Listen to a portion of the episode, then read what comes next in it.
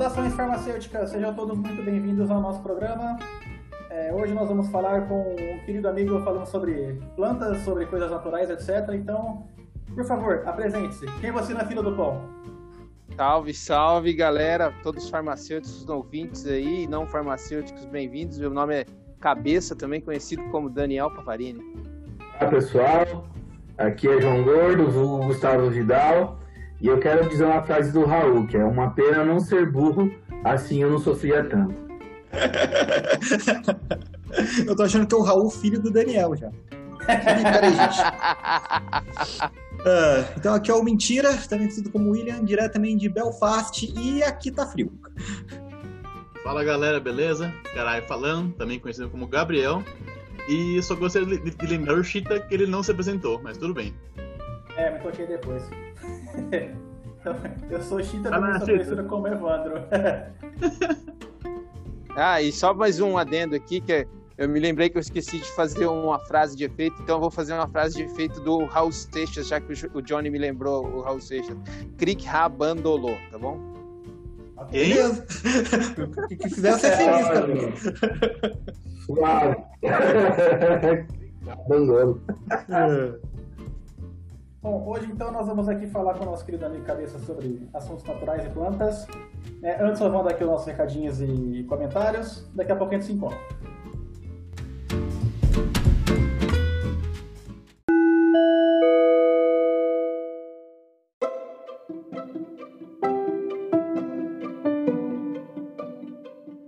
Bom, pessoas, nós vamos mais uma vez copiar nossos amigos do podcast Meu Café Primeiro, que começaram essa semana com uma iniciativa extremamente interessante, que é de ajudar as pessoas a conseguirem emprego. Então, recomendo a vocês que vão lá no programa deles para ver como que eles vão divulgar os currículos das pessoas, as vagas, etc. A gente achou muito legal e por isso a gente teve uma ideia de fazer igual, de então divulgar os trabalhos científicos dos nossos amigos e de conhecidos, de quem tiver interesse, de vocês ouvintes. Então, nosso espaço aqui está aberto.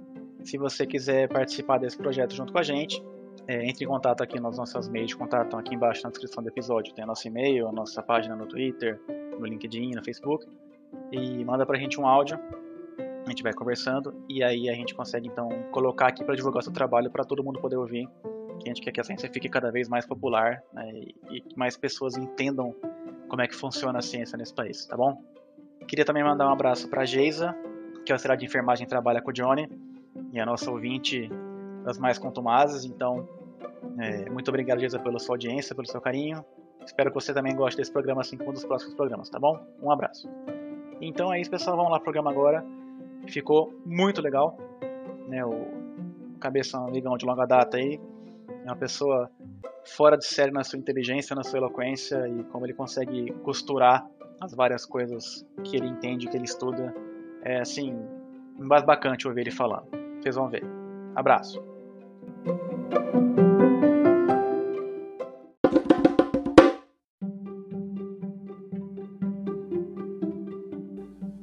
Então, temos aqui hoje o nosso queridíssimo amigo Bedecita, amigo de longuíssima data, né?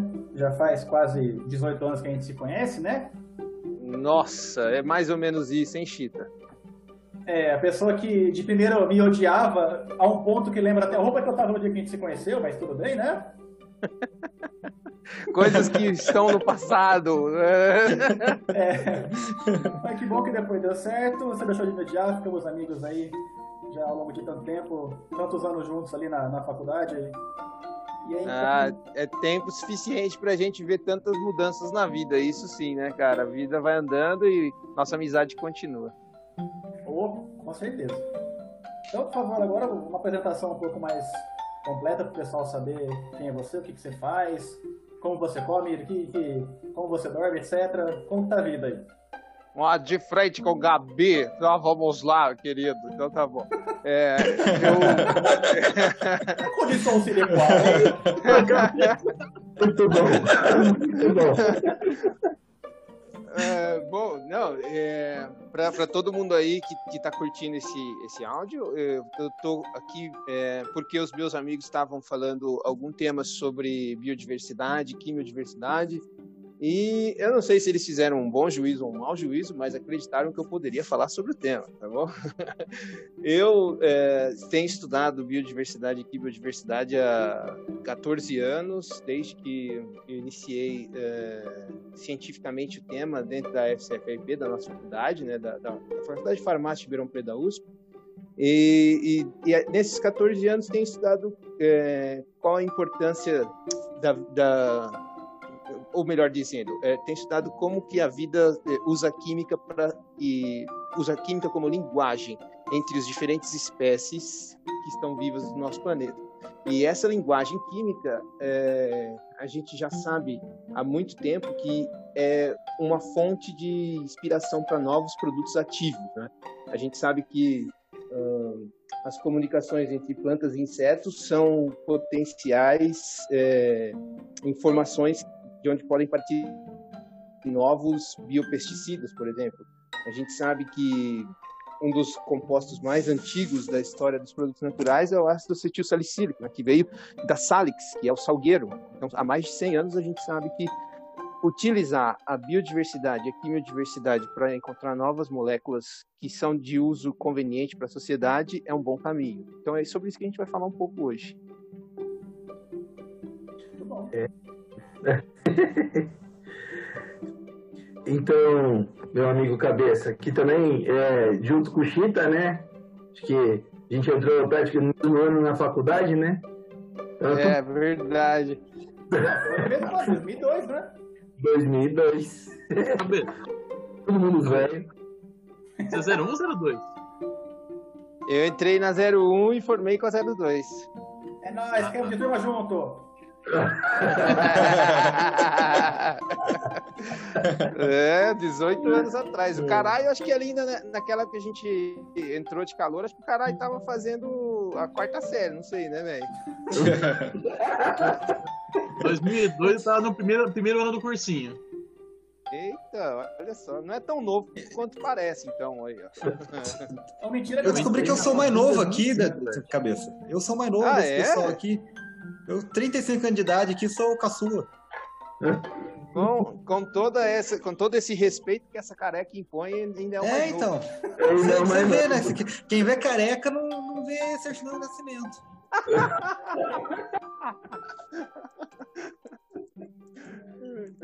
Caralho.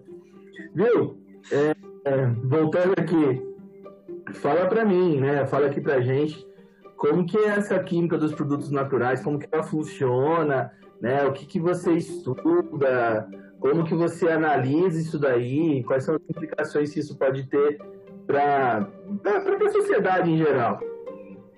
Certo, ótima pergunta, Johnny. A gente pode fazer uma, uma, uma, uma, coisa muito longa, mas eu acho que agora, no primeiro momento, seria interessante dar uma visão geral de que, como que a química de produtos naturais é, tem servido à sociedade brasileira. Eu acho que é importante, nesse ano de 2020, que é o ano que seria comemorado o centenário do professor Otto Gottlieb, que foi um químico brasileiro indicado ao Prêmio Nobel de Química, é, é importante que nesse ano a gente lembre vários dos ensinamentos que ele trouxe para a comunidade de produtos naturais do Brasil. Ele tinha uma frase de efeito muito interessante que, que remete bastante ao tema de hoje sobre preservação da biodiversidade. A frase é a seguinte: é, quando se queima uma floresta, a perda é igual à queima de uma biblioteca. Né? Então, é, com base nisso, a gente pode, é, é, com base nesse pensamento dele, a gente pode exemplificar bastante como a comunidade científica tem ajudado a sociedade brasileira nos últimos prováveis 60 anos, desde a criação do CNPq, um pouco mais ou menos nessa data aí, a gente tem utilizado a, a, a, biodiversidade brasileira, principalmente quando se refere a plantas, né? A gente sabe que o Brasil tem uma das maiores biodiversidades do planeta, né? Provavelmente 15% da biodiversidade de plantas do planeta está no Brasil. E a comunidade tem estudado diversas plantas do, da, da flora brasileira. A gente sabe falar muito sobre uh, copaífera, né? O óleo de copaíba é um grande exemplo que, que é utilizado em, em, tanto como medicina um, de conhecimento agregado, como também no desenvolvimento de novos fármacos. Né? O ácido copálico é um grande exemplo de, de como que a gente pode explorar a biodiversidade. É, e, e, como que a gente faz esse trabalho que você me perguntou? Basicamente, a gente tem um estudo multidisciplinar que começa com a interação com os biólogos, né? Os biólogos eles são capazes de catalogar essa biodiversidade, dizer para a gente se a gente está trabalhando realmente, no caso, por exemplo, da copaíba, com copaífera do, da, da espécie que é a espécie que produz esse ativo, ou se a gente está trabalhando com uma sinonímia, né? A gente está trabalhando com uma espécie ou, ou nem sequer uma sinônimo, uma, uma, planta que é conhecida como copaí, copaíba, segundo o conhecimento popular, mas de acordo com a biologia não é. E geralmente, quando a gente se interage com os biólogos, a gente acaba chegando no ponto que a gente descobre que as plantas, apesar de parecerem as mesmas, elas não têm a mesma composição química. Então, numa segunda interação, vem a interação de nós farmacêuticos com o pessoal da química, certo? Quando a gente entra com o pessoal da química, a gente vai falar em técnicas de separação, né? A gente pode separar vários compostos que a gente encontra na natureza e técnicas de identificação, né? Aí a gente vai entrar num universo muito grande que a gente pode explorar daqui mais um pouco para frente, mas basicamente a gente usa métodos de espectroscopia e de espectrometria, que a gente pode até elaborar um pouco mais o que, que é, é para conseguir determinar a estrutura que a gente está procurando nessa nessas amostragens é, de, da biodiversidade. É, então, de forma geral, o que, que, a gente tem feito, o que, que várias gerações de cientistas têm feito no Brasil é isso: interagir entre as diversas áreas do conhecimento para conseguir encontrar a planta ou o microorganismo ou o anfíbio, ou seja, qualquer forma de vida que é catalogada de acordo com os biólogos, utilizar o conhecimento químico para identificar esses metabólitos integrar isso com o conhecimento farmacêutico, quando a gente vai para os bioensaios, quando a gente usa essas moléculas ou extratos ou qualquer coisa retirada dessa, dessa natureza para ver se a gente consegue ter novos fármacos, tá? Então, numa visão geral, é isso que a comunidade tem contribuído para a sociedade brasileira. Então, tipo, você, você dá, pega lá uma amostra de, de, planta ou de qualquer coisa que seja, vocês conseguem separar algum, algumas partes disso, e uma vez que vocês analisam, você vê, ah, peraí, essa molécula que eu conheço, essa que molécula eu não conheço. Aí da molécula que você não conhece, ah, vai ver se é interessante ou não seguir para frente, é isso? Então, esse é um, um trabalho que é, no, é, provavelmente teve o maior volume de informação sendo gerada é, mais anteriormente, né? E aí a gente está falando da fitoquímica descritiva, né? Quando a gente vai encontrar. Eu estou falando fitoquímica, mas na verdade é química, né? Vou, vou, usar o termo química porque a gente vai falar de, não só de plantas, de micro-organismos, de vários, de vários organismos vivos.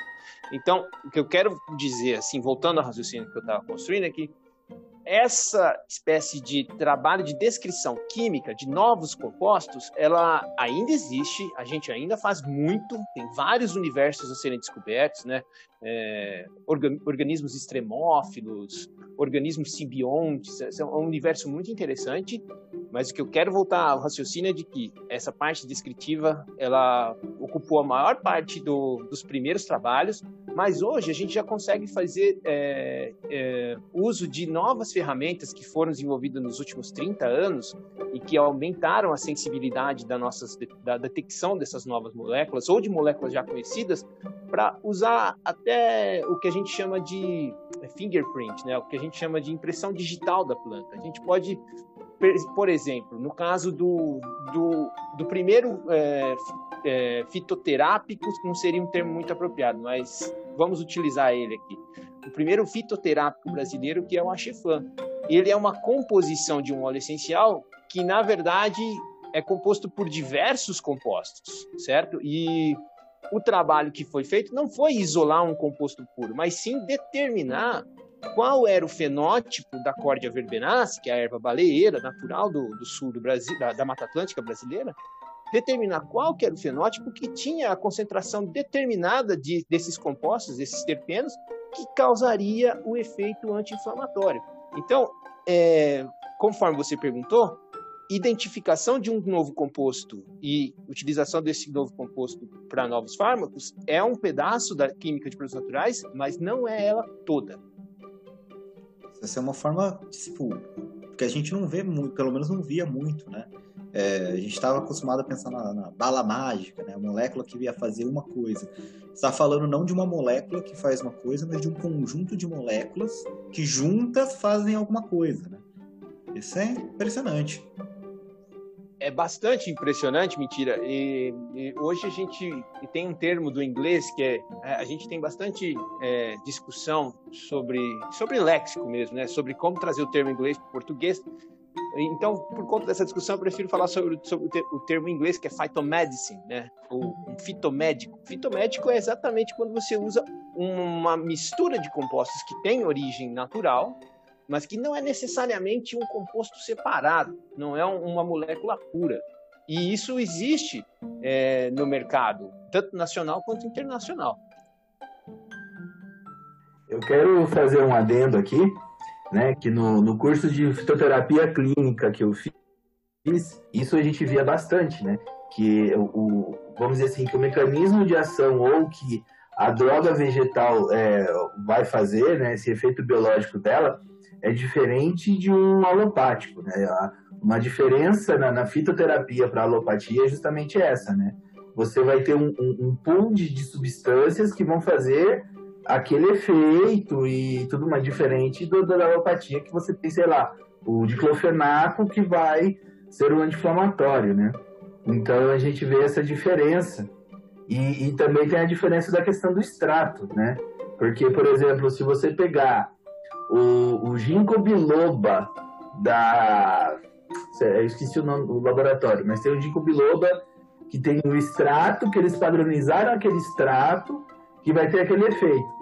Só que o ginkgo biloba de um outro laboratório que não faz aquele extrato, ele não consegue ter a, a mesma eficácia, né? E, e você também pesquisa, cabeça, essa, essa questão dos extratos, é, sim, Johnny, é muito, muito legal essa observação que você teve. É, o único, único ponto que eu acho que é importante ressaltar é que dentro do, do, do conceito de Hahnemann, de, de, de, homeopatia, a gente ainda, ainda, em contraste, a gente ainda está falando é, em alopáticos quando a gente fala em extratos. Por quê? Porque a interação, ela é, é com receptores conhecidos, tá ok? Então a gente pode ter diversos compostos, alterando a forma com que vai ser efetiva a ligação de um composto. E aí a gente está falando de um efeito sinérgico. Isso é bastante recorrente quando a gente fala em extratos. Efeito sinérgico significa que uma mistura de compostos vai facilitar com que a ação biológica aconteça. Porém, a interação é de moléculas conhecidas com receptores conhecidos, certo? É, mas o que você falou é bastante importante porque realmente a padronização dos extratos hoje já é uma tendência de depósito de patentes, tá certo? Hoje é, existem é, produtos que na verdade não não se apropriam do da, da do, não se apropriam do, da, da, de uma molécula isolada ou de um, de um fármaco isolado mas sim padronizam o processo de extração de um extrato é, determinado. E, o, hoje a gente tem é, na clínica de produtos naturais algumas, alguns projetos que, que tentam fazer esse tipo de padronização. A, o, a gente tem até um termo que é, a gente está discutindo antes da gente gravar, que as, as ciências ômicas é, vieram ajudar nesse tipo de projeto, nesse tipo de, de, implementação tecnológica, porque a metabolômica, que a gente entende a metabolômica como sendo a descrição de todos os metabólitos que um é, organismo ou um tecido ou uma amostra qualquer pode oferecer para a gente, a metabolômica, quando bem utilizada, ela é perfeita para padronização de extratos porque a gente pode usar métodos é, quimiométricos, né, onde a gente usa a química e a estatística combinada para conseguir diferenciar extratos ativos de uma mesma planta de extratos inativos desta mesma planta. Né? A gente só para fazer um adendo aqui, já que a gente entrou na ômica assim, tipo, direto, né? Para quem estiver ouvindo aqui, só... então a ômica é uma parte da ciência, né? O Cabeça trabalha com isso, eu trabalho também, né? Mas eu trabalho com a parte da transcriptômica. Então, se você pensar na genética, a genética normalmente ela vai ver um gene, dois genes, sabe? Vai vir bem a fundo em uma coisa. Quando você pensa em ômicas, a ideia é você ver tudo ao mesmo tempo. Então, se você está vendo transcriptômica, você vê todos os genes mesmo tempo de, de expressão. Genômica é todos os genes que tem no organismo. E metabolômica é tentar ver todos os, os metabólicos, né, todas as moléculas que tem naquele, naquele organismo, naquela situação. Né? Então, quando você pensa em ômica, é, eu estou vendo tudo, eu não estou não tô direcionando. Quer dizer, pode, dependendo do que você vai fazer, até pode direcionar. Né? Mas a ideia é que eu estou tentando ver o máximo de coisas possíveis ao mesmo tempo. Você vê o contexto, aí você tenta achar o que está acontecendo, em vez de você já procurar uma molécula específica ou procurar um gene específico. Né? O que é muito poderoso. Imagino que para tentar achar moléculas assim, né, é uma ferramenta muito poderosa de pesquisa para parte de produtos naturais. Né? É realmente revolucionário, para falar um termo um pouco mais impactante, mentira, sabe? Porque é, a gente é, discutiu já muitas vezes dentro do, dos nossos grupos de trabalho aqui, né? De que o que a metabolômica representa para a química de produtos naturais é o aumento seria análogo ao, a, a, digitalização dos equipamentos fotográficos, certo? Quando você tinha um equipamento fotográfico analógico, você podia tirar uma foto que te dava uma informação é, bastante pontual e não tão bem resolvida. E isso usando técnicas é, pré-revolução ômica, certo? Quando a gente tinha espectrômetros que usavam campos magnéticos muito, muito, muito ainda aquém do que a gente tem hoje, mas com o advento da metabolômica e o uso de, de métodos estatísticos para a gente discernir muito bem amostras e amostras, a gente fez um salto tecnológico que foi exatamente o salto da, da, da fotografia analógica para a fotografia digital. A gente consegue ter resolução, a gente consegue ter uma imagem muito melhor formada do contexto que está colocado aquela mostra sua, né? Aquela mostra, no caso, que você pode estar relacionada a ela um, uma, um tecido vegetal, um tecido micro, ou uma cultura microbiana. Então, é revolucionário o, o, o legado da, da, da, das técnicas ômicas para a química de produtos naturais. Cabeça, rapidinho, só uma, uma, dúvida que surgiu agora durante a sua, a sua fala. Sim. Vamos tentar é, é, uma dúvida da sua fala com a do Johnny. É, para tentar padronizar o extrato de uma planta ou qualquer coisa do natural, assim, digamos, no caso de uma planta, uh, a temperatura que ela que ela tá vai alterar o metabolismo dela, o fotoperíodo, como você não sei se você, se você trabalha só identificando composto ou tentando já padronizar algum composto. Como que funciona isso? Para tentar padronizar um extrato vegetal. Cada região do mundo tem um fotoperíodo, densidade luminosa, tem muita variável aí. Como que funciona? Tem, tem como falar por isso? Sim, sim. Esse é um tema que eu gosto bastante. Eu estudei bastante desse tema no meu mestrado, que são as variações é, no metabolismo, né? Você tem um, uma gama imensa de variações, são variações relacionadas ao tempo, variações relacionadas ao espaço. E, e como, como, é difícil a gente, é, enquanto cientista, tentar separar o que a, como a natureza opera, a gente acaba optando por o que é mais didático, né? Então, de forma didática, é, o, se convencionou dizer que existem fatores bióticos e fatores abióticos que vão é, causar essa variação no metabolismo. Padronizar alguns fatores é chave é, para conseguir padronizar o produto final que seriam esses extratos, certo? A gente sabe, por exemplo, a gente sabe que o, o aumento da irradiação ultravioleta que ocorre em campos rupestres, no cerrado, ou que ocorre em mais altas em, em, em, em campos de altitude, né, é, ou em, regiões mais altas, rochosas mesmo, como acontece na, na Sierra Madre, no, no México, esse aumento de, de, radiação ultravioleta favorece o aumento da produção de flavonoides.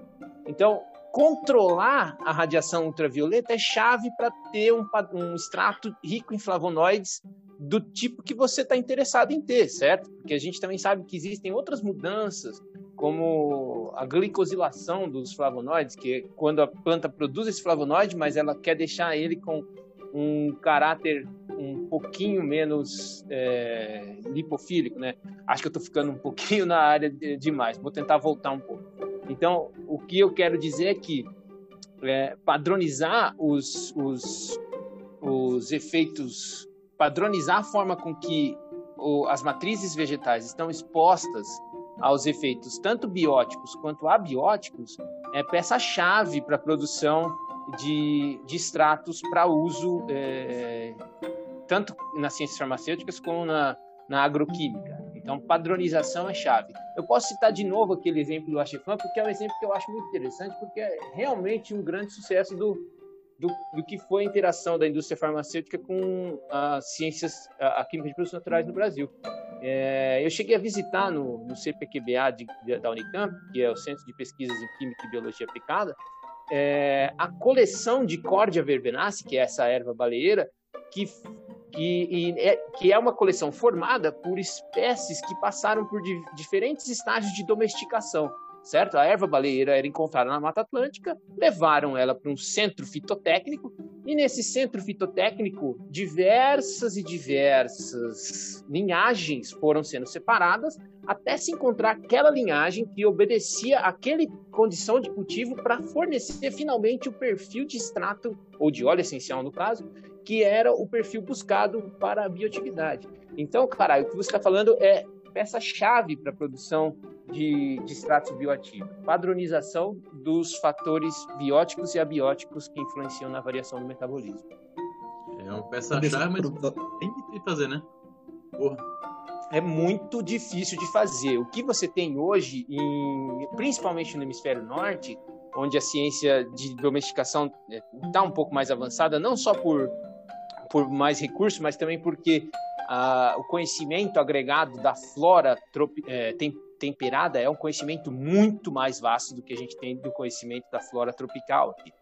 Então, é, o que, que você tem lá são os greenhouses, e então são as, são as casas de vegetação, onde você tem primeiramente um controle da umidade, porque ela é mantida artificialmente, é, de uma forma secundária, o fotoperíodo não pode ser controlado, a não ser que você use é, iluminação artificial, certo? Se você usar a iluminação é, fornecida pelo, pela greenhouse só utilizando é, uma, uma, casa de vidros mesmo, a, o fotoperíodo vai ser determinado pelo, pela estação do ano que ocorre no hemisfério norte. Mas é possível controlar esse tipo de, de, de variável também. Então, essas greenhouses são bem eficientes. É, existem até modelos é, de modelos de agricultura na Holanda que são muito interessantes, onde você faz isso de forma vertical. Ah, os, o, as plantações são feitas em aquaponia e, e elas são mantidas todas em, em, em bandejas e, e, colocadas de forma a, a utilizar o, a verticalidade, né? Ou seja, você pode ter não só um, um andar de plantas, mas vários andares, e controlando é, é, a, a, influência de, de, de, composição de micronutrientes, por exemplo, quanto que ela tem de potássio, quanto que ela tem de sódio, isso também vai alterar. Um outro exemplo, é, é o, o, o uso de alguns catalisadores, é, pulverização de alguns, de algumas, de alguns metais que são que são é, necessários para catalisar a produção de, de cardiolídeos. Né? Os cardiolídeos são uma classe de compostos que tem um conhecimento bastante antigo e que estão relacionados a é, tratamento de cardiopatias. E é, no, no, nas, nos cultivos de algumas dessas espécies na, na Califórnia é pulverizado o cobre para que, se eu não estou enganado, é cobre, eu preciso dar uma checada. Mas é, é, pulverizado o cobre porque é sabido que a enzima que produz os cardiolídeos usa o cobre no sítio alostérico dela. Então, é, o, o, é muito difícil, realmente, você tem razão, mas os avanços que são que, que, que têm sido feitos levam a, a, a novas condições de cultivo a fim de chegar em produtos de qualidade padronizada seria os cardiolíticos que você fala seriam os a digoxina, lá, os digitálicos? Só pra eu Exatamente, lembrar. exatamente, então, caralho. Tá bom de gnosia, tão ruim assim, velho. Tá bom de gnosia, assim. cara. lembrou da aula do Fernandinho ou lembrou da hora do Jairo aí, cara? Eu tive essa com o Jairo. É, não, uma ótima aula, pô. Mas atualmente o Fernandinho, ele, ele pesquisa lúpulo, que é muito mais interessante. É, e, e, então, esse projeto do Fernando é super interessante porque ele usa a ômica, a metabolômica em particular, para conseguir traçar condições de vegetação do lúpulo que são as condições mais adaptáveis para o território de Ribeirão Preto, a fim de fornecer amostragens de lúpulo que tenham o perfil químico que dá o aroma correto da cerveja. Por exemplo, se você, ah, eu vou cultivar Rollertal, que é uma espécie de lúpulo alemã, mas se você pegar uma, um clone de Rollertal alemão e plantar em Ribeirão, ele não vai dar os mesmos terpenos que dão lá na Bavária. Então ele está começando a estudar como que a metabolômica ele tem diversos, diversos tipos de, de clones e aí ele vai utilizando diferentes condições de plantio e depois ele usa a metabolômica para falar, olha, esse plantio deu o perfil que a gente procura. É um grande exemplo até. Mas que foda, um grande exemplo aplicado, né? Ainda mais aplicado para a economia de Ribeirão Preto, onde ele trabalha. exemplo ótimo esse, eu não sabia que ele estava trabalhando com isso. Não, exatamente. É completamente o que a gente chama de ciência translacional. Né? Ele encontra uma maneira de usar o conhecimento que é gerado na universidade para trazer respostas para o mercado, né? para trazer novas tecnologias mesmo. É, Ribeirão só tem nove cervejarias, né? Tá bom demais para uma cidade. Não, aproveitar que a gente está tá mais ou menos no tema, né? Eu ia, eu ia perguntar aqui agora há pouco que assim uh, o, o, cabeça acabou não falando, né? Mas ele trabalhou um bom tempo aqui em Belfast, na no centro de segurança alimentar, né? E você trabalhou Sim. bastante nessa parte de agro, agroquímica, né? Você podia falar mais um pouco para gente como os produtos naturais são importantes, a parte de agricultura, que afinal de contas é uma parte muito importante da economia do nosso país, né? Sim, sim, com certeza, cara. A gente, a gente aqui no Brasil tem alguns projetos interessantes que eu vou falar logo mais, mas é, você falou sobre o, o IGFS, que é o instituto onde você trabalha, eu trabalhei um pouco. É, a gente, é, quando eu estive por lá, a gente, a gente, a gente se envolveu em alguns projetos que não eram tanto quanto agroquímicos, eram mais nutracêuticos, na verdade. A gente usava técnicas ômicas para descobrir novos nutracêuticos em amostras de colostro bovino, porque se sabe que o colostro bovino é bastante ativo, principalmente por conta das imunoglobulinas que eles têm, né? E isso, isso já tratando da fração proteica dele, né? Ele, tem, ele, também é bioativo porque ele é rico em vitaminas na fração, na fração hidrofílica e tudo mais.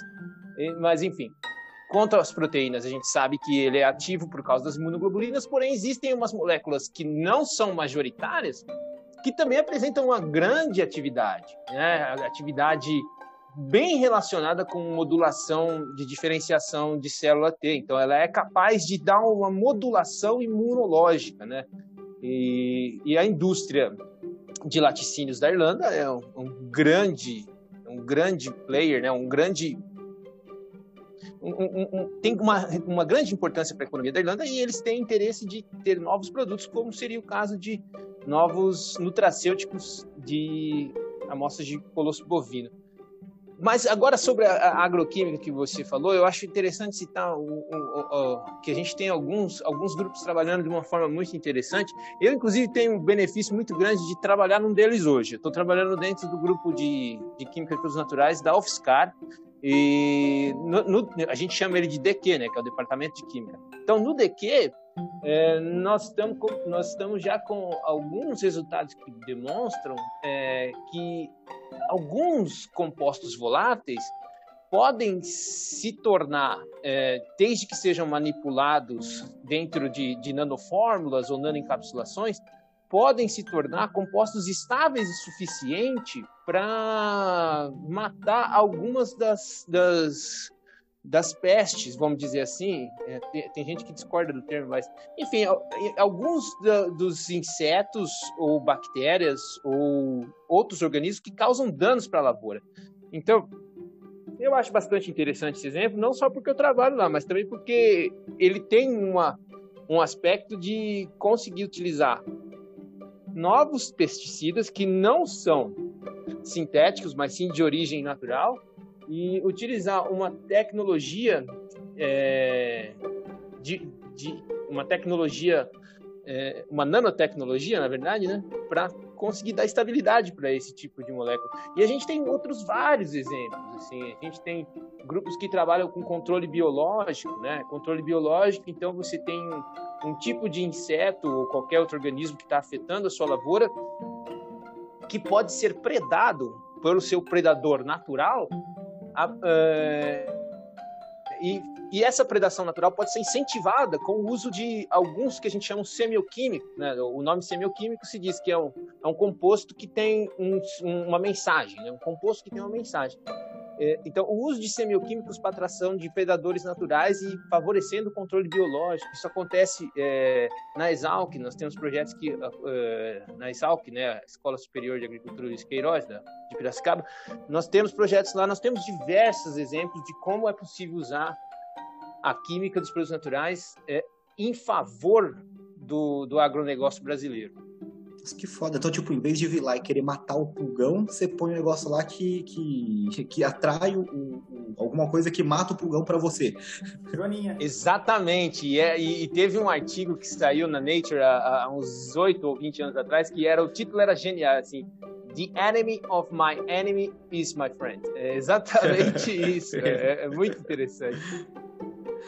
Eu, uh, cabeça, uma coisa que eu vou perguntar agora, e assim, eu já te perguntei uma vez, então já, já fica aí eu dando uma de, de bobo, né? Mas eu lembro que faz, um, faz uns meses eu mandei um, certo, um e-mail para você que eu tinha visto num projeto, assim, pessoal forte, né? Aí você vê que o pessoal não é muito da área, né? E uma das, das coisas deles era falando que eles queriam desenvolver coisas em produtos naturais, porque produtos naturais são sabidamente muito mais seguros que outros produtos. Falei, peraí, mudou? negócio é esse, né? uh, mas nesse caso, uh, queria que você comentasse um pouco disso, se pudesse, mas nesse caso de, de de né, agrotóxicos de origem natural. Vocês, que vantagem você teria de usar, de usar esses agrotóxicos de origem natural dos agrotóxicos que a gente tem por aí? Sim, é, esse, esse tema, antes de responder essa pergunta sobre agrotóxico, eu queria explorar um pouco esse parte do tema que você levantou, que é o que é natural é mais seguro. Existe é, um raciocínio lógico que, que, que nos traz a informação que é a seguinte: se esse composto é usado, é, é extraído da natureza e é usado há, há, centenas de anos pela população, ele é mais seguro. Essa informação é correta, porque na realidade ele não é mais seguro só porque ele é natural, mas ele é, ele é seguro porque ele sofreu um clinical trial, na verdade. Né? É, ele, foi, ele foi testado é, ao longo de séculos. Né? Então, por isso é importante é, valorizar o, o, o, que a gente chama de conhecimento agregado, por exemplo. É, as populações que conhecem as, as variáveis de plantas que são mais seguras porque já utilizam há séculos. Isso, isso é, de fato, é, um argumento que se sustenta. Porém, o que você estava citando sobre, esse, sobre essa, essa, esse argumento que apareceu no, no, no, artigo que você leu, ele causa uma. Ele, ele, usa esse argumento de uma forma um pouco intelectualmente desonesta. Porque não é porque algo é natural que é mais seguro. Algo é natural algo que é natural, de origem das plantas, só será seguro se for testada a sua segurança. Isso, isso é condição, é, condição básica para qualquer segurança de qualquer molécula. É, então, mas, é, acho, que eu, acho que essa parte fica bem entendida, de que é, o composto natural é, só vai ser seguro se ele for testado. Agora, sobre o que você estava falando sobre os agroquímicos, né? Os agroquímicos. Oi. Ô, cabeça. Deixa eu só fazer um adendo aqui. É, claro. Eu dentro da minha eu dentro da minha prática clínica, eu já conheci pacientes que eram alérgicos a camomila e erva doce. Não podia tomar chá de camomila e nem chá de erva doce, que pipocava tudo, inclusive com edema de glote. Só para saber essa coisa do natural não faz mal, né? É, então... você vai pegar folha de urtiga e sair, sair esmagando a sua. passando a sua cara, né? É, não, é exatamente isso aí. É, é, a gente tem até aquela brincadeira, fala assim, natural também é peçonha, peçonha também é natural. Mas realmente é, algo é, só vai ser. é veneno, só para deixar mais claro. Exatamente. Que também pode ser também pode ser fonte de um, de um baita produto. Olha o Captopril, que é fruto da, da, do conhecimento básico gerado aqui em Ribeirão Preto pelo grupo do Sérgio Exatamente. Ferreira. Né? Então, tudo é, que tudo que vai ser utilizado em favor da sociedade pode ser seguro desde que seja testado por segurança. É, é, é, é, isso que a ciência nos diz. A gente só precisa de teste. É, se, desde que a gente tem o teste, a gente sabe que ela é segura. Como o Johnny falou, a pessoa é, tem um edema de glote porque tomou um chá de camomila. Para você ver a relevância que é aquela, aquela questão anterior que o caralho fez sobre é, é, padronização dos extratos. Provavelmente aquele, aquele, aquele chá não era um chá que tinha segurança. Mas, mas voltando aqui ao tema dos agroquímicos é, com base em produtos naturais, uma das coisas que, que se sabe bastante, mentira, que você perguntou, é que existem algumas linhagens que afetam algumas é, culturas aí, né? É, que afetam algumas lavouras, que apresentam resistência a alguns agroquímicos que já estão no mercado. Então, um primeiro ponto que é, produtos naturais é, pode trazer de vantagem é vencer a barreira da, da resistência que essas linhagens já desenvolveram a, aos agroquímicos que são utilizados. É, e o segundo ponto, é, eu estava até discutindo isso com, com, com, a Natália outro dia sobre a lipofilicidade do, do de, de, alguns compostos naturais. Né? A lipofilicidade, então, o quanto que ele tem afinidade por gordura. Né? Alguns compostos naturais têm uma lipofilicidade tão alta que acaba diminuindo obviamente que só, só é observado perante teste, mas de acordo com a constante físico-química, esse log de P nos diz que ela provavelmente será menos tóxica.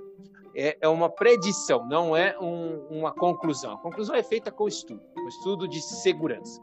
Mas, enfim, são algumas vantagens que esses compostos podem trazer para as lavouras outro problema assim, esse, pô, veio do nada e provavelmente é muito idiota. Uh, é mais fácil com que produtos naturais dessa origem seja quebrado no ambiente, por exemplo, você pega alguns compostos agrotóxicos, o, alguns problemas dele não é nem que ele seja tóxico para o ser humano, né, embora esse seja um grande problema, mas que ele acaba passando para lençóis freáticos, acaba indo, porque tipo, nada quebra, ele vai indo, então quem chegar, chegou, né?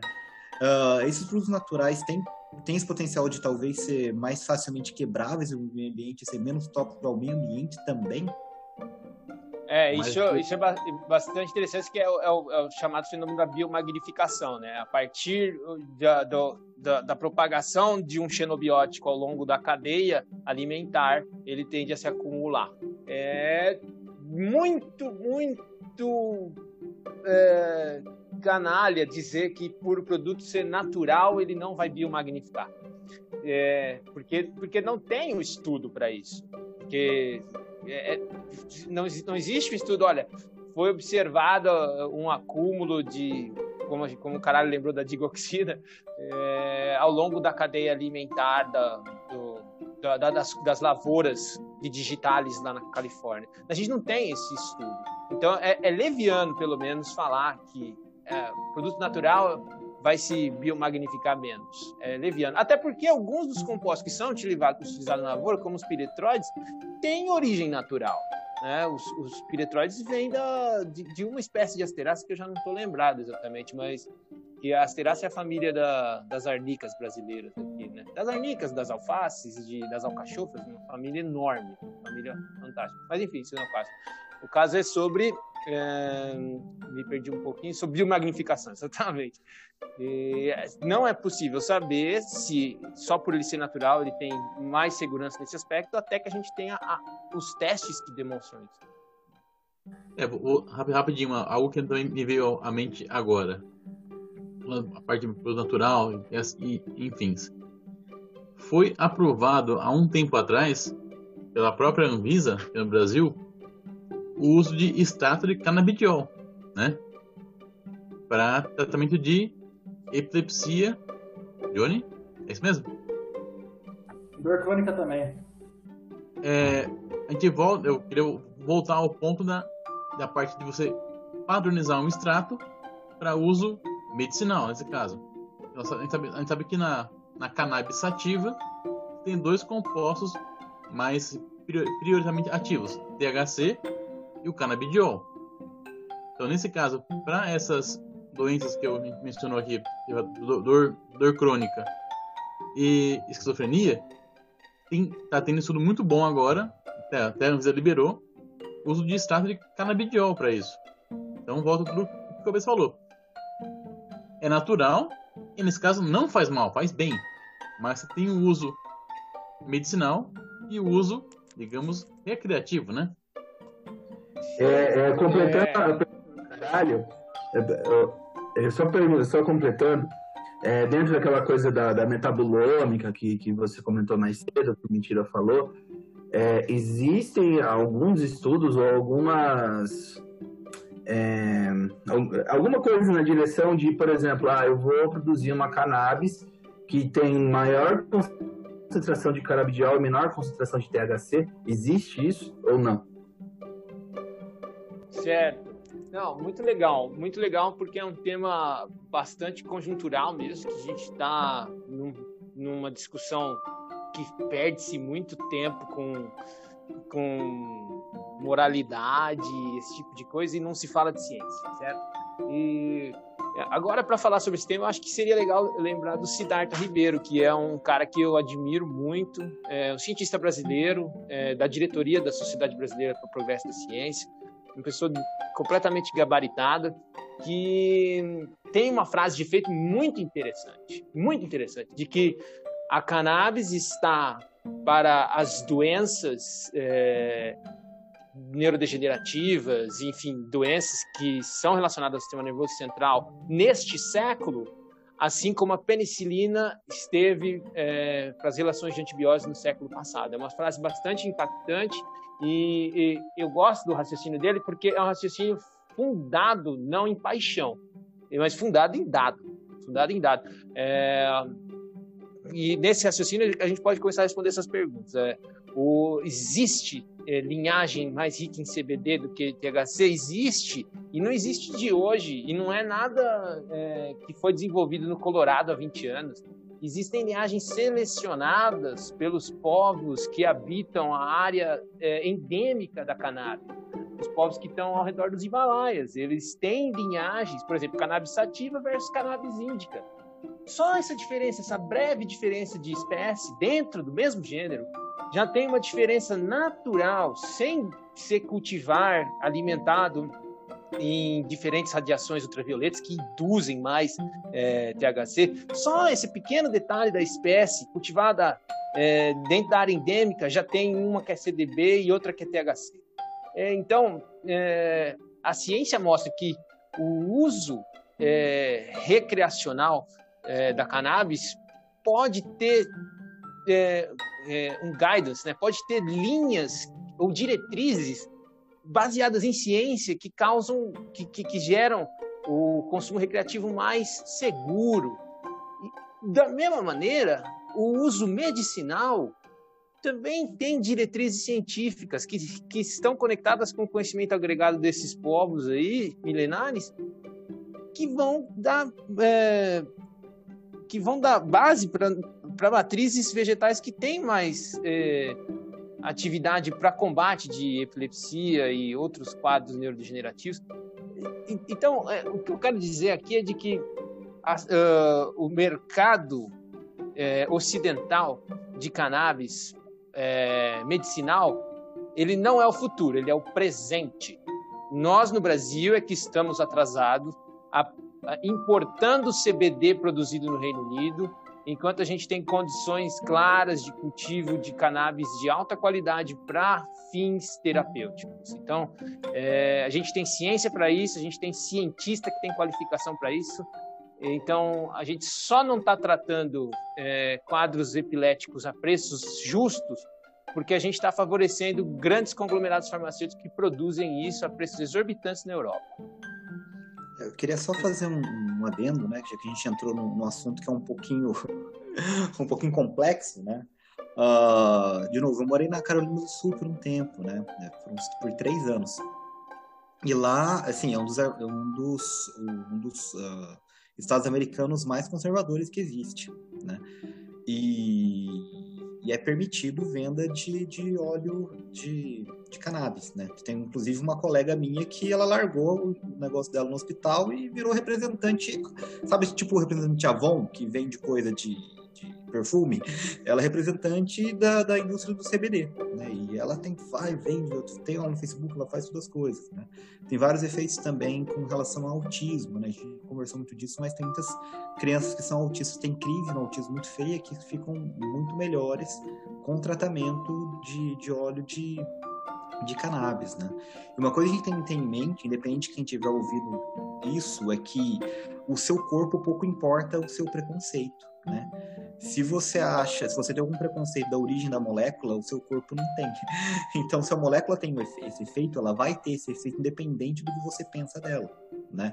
Eu tive bastante essa, essa discussão com um amigo meu quando a gente estava falando de cloroquina e Covid e tudo mais. Eu virei para ele e falei, cara, se você tomar cianeto, você vai morrer, independente se você acredita que vai te matar ou não, né? Então, essa é uma coisa que a gente tem que ter em mente. Uh, esse preconceito que a gente tem na origem da molécula pode estar travando muita coisa, né? Então, independente se eu uso medicinal, se eu uso, se eu uso recreativo, né? Se essa molécula tem potencial de melhorar a vida de muitas, muitas pessoas, eu vou ser sempre a favor. E só para complementar, é, não, não, sei se o, se o caralho já viu lá na, na, na drogaria dele, mas a Prate Dona Duzi, né, que é uma, um laboratório aqui paranaense, tá comercializando o CBD, né, o, o, o, extrato de CBD por, acho que, acho que são 10 ml ou 20 ml, isso que é pouquinha coisa, por R$ 2.500. É, é, Como chama o laboratório, Johnny? Prate Dona 12. É o nome do laboratório, Prate Dona 12? Isso, é um laboratório paranaense. É, eles fazem mais genéricos, eles vão mais nessa linha. Mas eles lançaram, eu acho que já faz uns dois meses, mais ou menos, o extrato e tá dois pau e meio. É, ô Johnny, eu, eu, não, eu não tenho lá na farmácia, não chegou lá na farmácia, mas eu já vi no. Eu me liguei nisso porque chegou uma atualização lá do famoso SNGPC, né? E tava lá, extrato, canabidiol, tal, tal, tal. E, porra, mas já tá assim, que bom, já tá liberado já, que bom. É, mas é, é controlado, né? Sim, sim. Entre aspas, né? Por falar nisso, agora que eu lembrei do negócio, acho que vocês conheceram a Carol Marrone? Eu tava na, na IC do sim, laboratório. Sim, sim. Conheci, sim, é, conheci. Ela tem um trampo super legal. Com isso. Ah, muita gente boa. Pode chamar ela um dia. Tem contato então, dela. Eu, eu, pensei nisso agora, que quando eu era IC, lá no laboratório da, da Eliane, trabalhando com veneno, veneno escorpião, eu acompanhei o mestrado dela, que é também com escorpião, eu acho, e o doutorado dela, que é com veneno de jararaca ou surucucu. Mas depois que ela terminou o doc, o doutorado, ela entrou nessa parte de canabidiol. É bem legal, velho. Muito massa.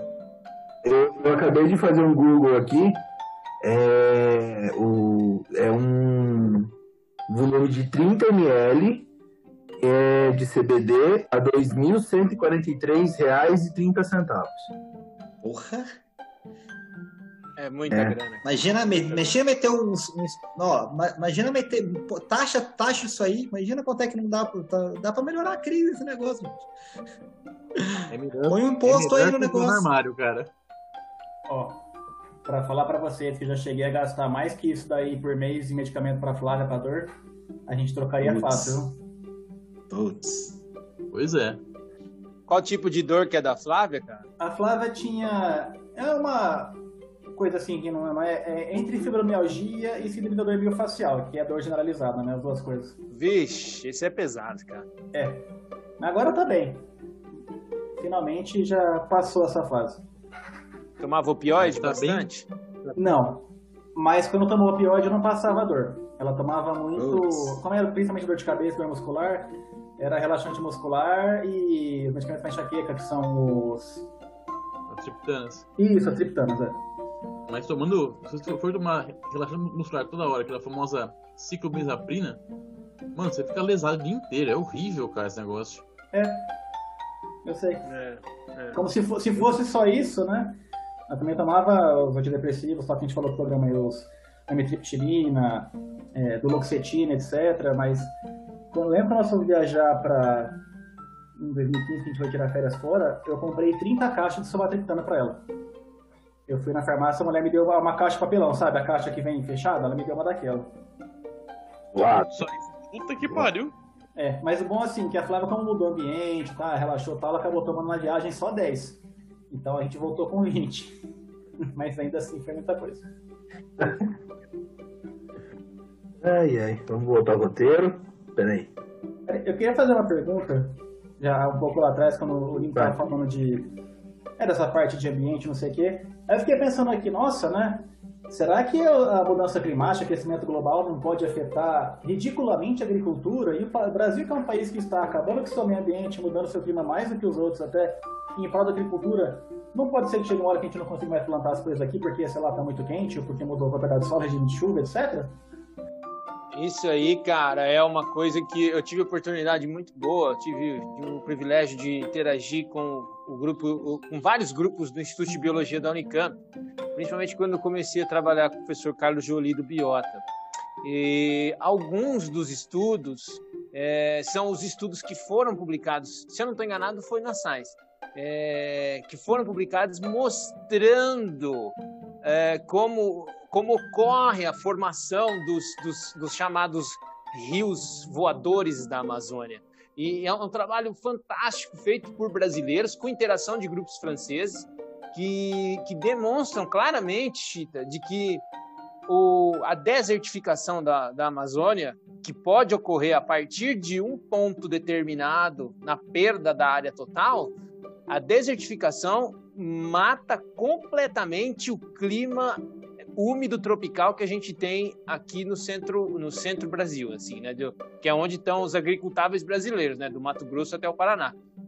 Isso tudo será perdido se a floresta chegar num ponto irreversível é, de perda de, de perda de área de área de perda de área e que esse ponto irreversível quando atingido vai levar uma desertificação e essa desertificação acaba com os rios os rios voadores. Isso só para ficar na questão de regime de chuva, tá?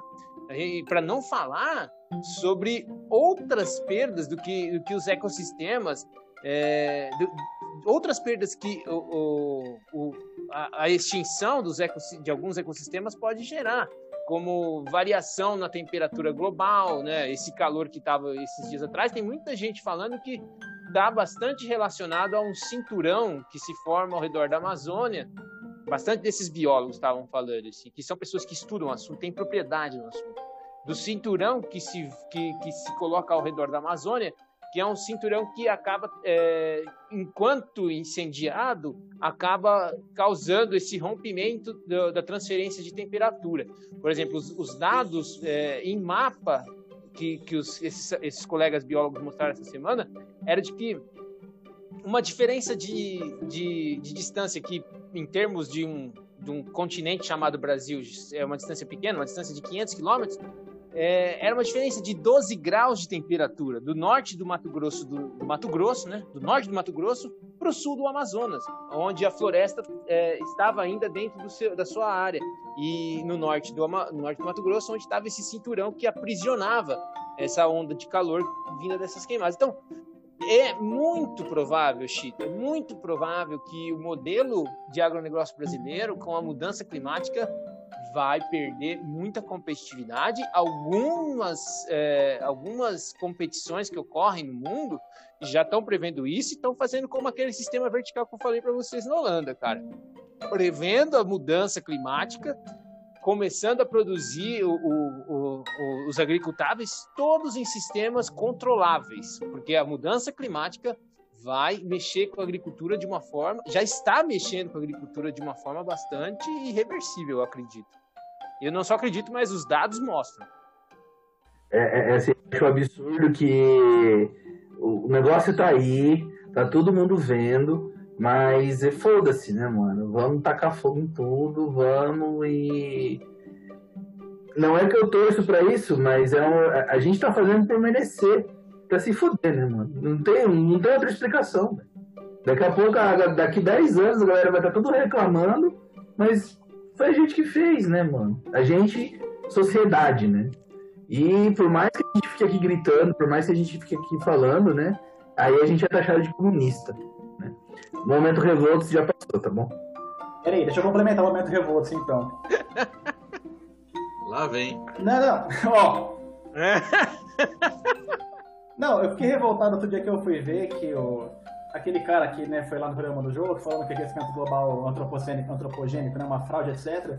Eu fui pegar o currículo do cara e o meu currículo é melhor que o dele. O cara é professor e meu currículo de pós-doc, que morreu há cinco anos atrás, é mais relevante cientificamente que o do cara. Porra, meu, o cara tem audiência, não sei o quê, um monte de trabalho, tudo meia boca publicado numa revista, sei lá, do, do da. É, daí onde você tá pensando, e o cara tira como sendo, ó, oh, ele sabe tudo. E você pega a pessoa que na cabeça se aí, o pessoal fez um monte de estudo, publicou um artigo na Science, tá, tá ali há muito tempo, tem dado, tá provando que o negócio é assim, ah não, esse cara não vale. Poxa, aí é, é osso. Oxita, hum. é que aí entra uma coisa que a gente conversou na gravação do programa lá do pessoal do Meu Café Primeiro. Viés de confirmação. O outro, você tem que saber ler um artigo científico. Não é porque aquele negócio está escrito, é que é a mais pura verdade do mundo. Tem que saber ler, saber, saber entender como, o que o cara quer, o que o cara está estudando e como ele estudou, né? Eu vi uma, uma charge outro dia, até, até postei no, no grupo, que a nossa aula de metodologia científica devia ser menos normas da ABNT e mais você saber uma análise crítica de artigo. A nossa, eu, eu não sei como foi, como foi de vocês, mas a minha aula de metodologia científica foi só apenas o como é escrever nos padrões da ABNT. O famoso grandes bosta, mas tudo bem. A nossa foi assim também. Mas você sabe, cara, essa, essa, essa, essa revolta sua aí, eu, eu, eu, compartilho dela, porque eu também tive, eu também tive uma formação bem aquém do que eu acho que seria possível para a USP fazer para a graduação em termos de metodologia científica. Mas eu acho que tem uma explicação bem razoável para isso. É um mecanismo Agora eu vou, agora eu vou falar uma coisa que eu vou ganhar inimigo, hein? Olha a treta! mas, existe um meca... mas existe um mecanismo bastante claro de, de conservação do, do, de, do, do, de poder dentro da academia que favorece, em alguma medida, o, a manutenção dos paradigmas. Então, quer dizer, manter alguns conhecimentos que favorecem algumas, alguns grupos é, de trabalho aí que, que são é, estabelecidos há muito tempo, é interessante para a manutenção do próprio grupo. Né? Então, você, você ter dados que conflitam com, com os dados que estão vigentes, em, em, em fundamento, é o, é o princípio pelo qual o método científico se pauta para avançar o conhecimento. Né? É você conflitar novos dados com dados antigos e você, daí, criar novo, um novo conhecimento. Porém, nas, nas relações humanas, conflitar conhecimento significa, em algumas cabeças, né, é, perda de poder. É, então, eu entendo que ensinar um raciocínio crítico sobre um artigo amedronta algumas pessoas é, que são, na minha opinião, um pouco inseguras sobre a própria capacidade, porque eu, eu tenho 14 anos de carreira científica e até hoje a única coisa que eu aprendi em ciência é que você não pode nunca imaginar que você já aprendeu. Você só pode imaginar que você está aprendendo.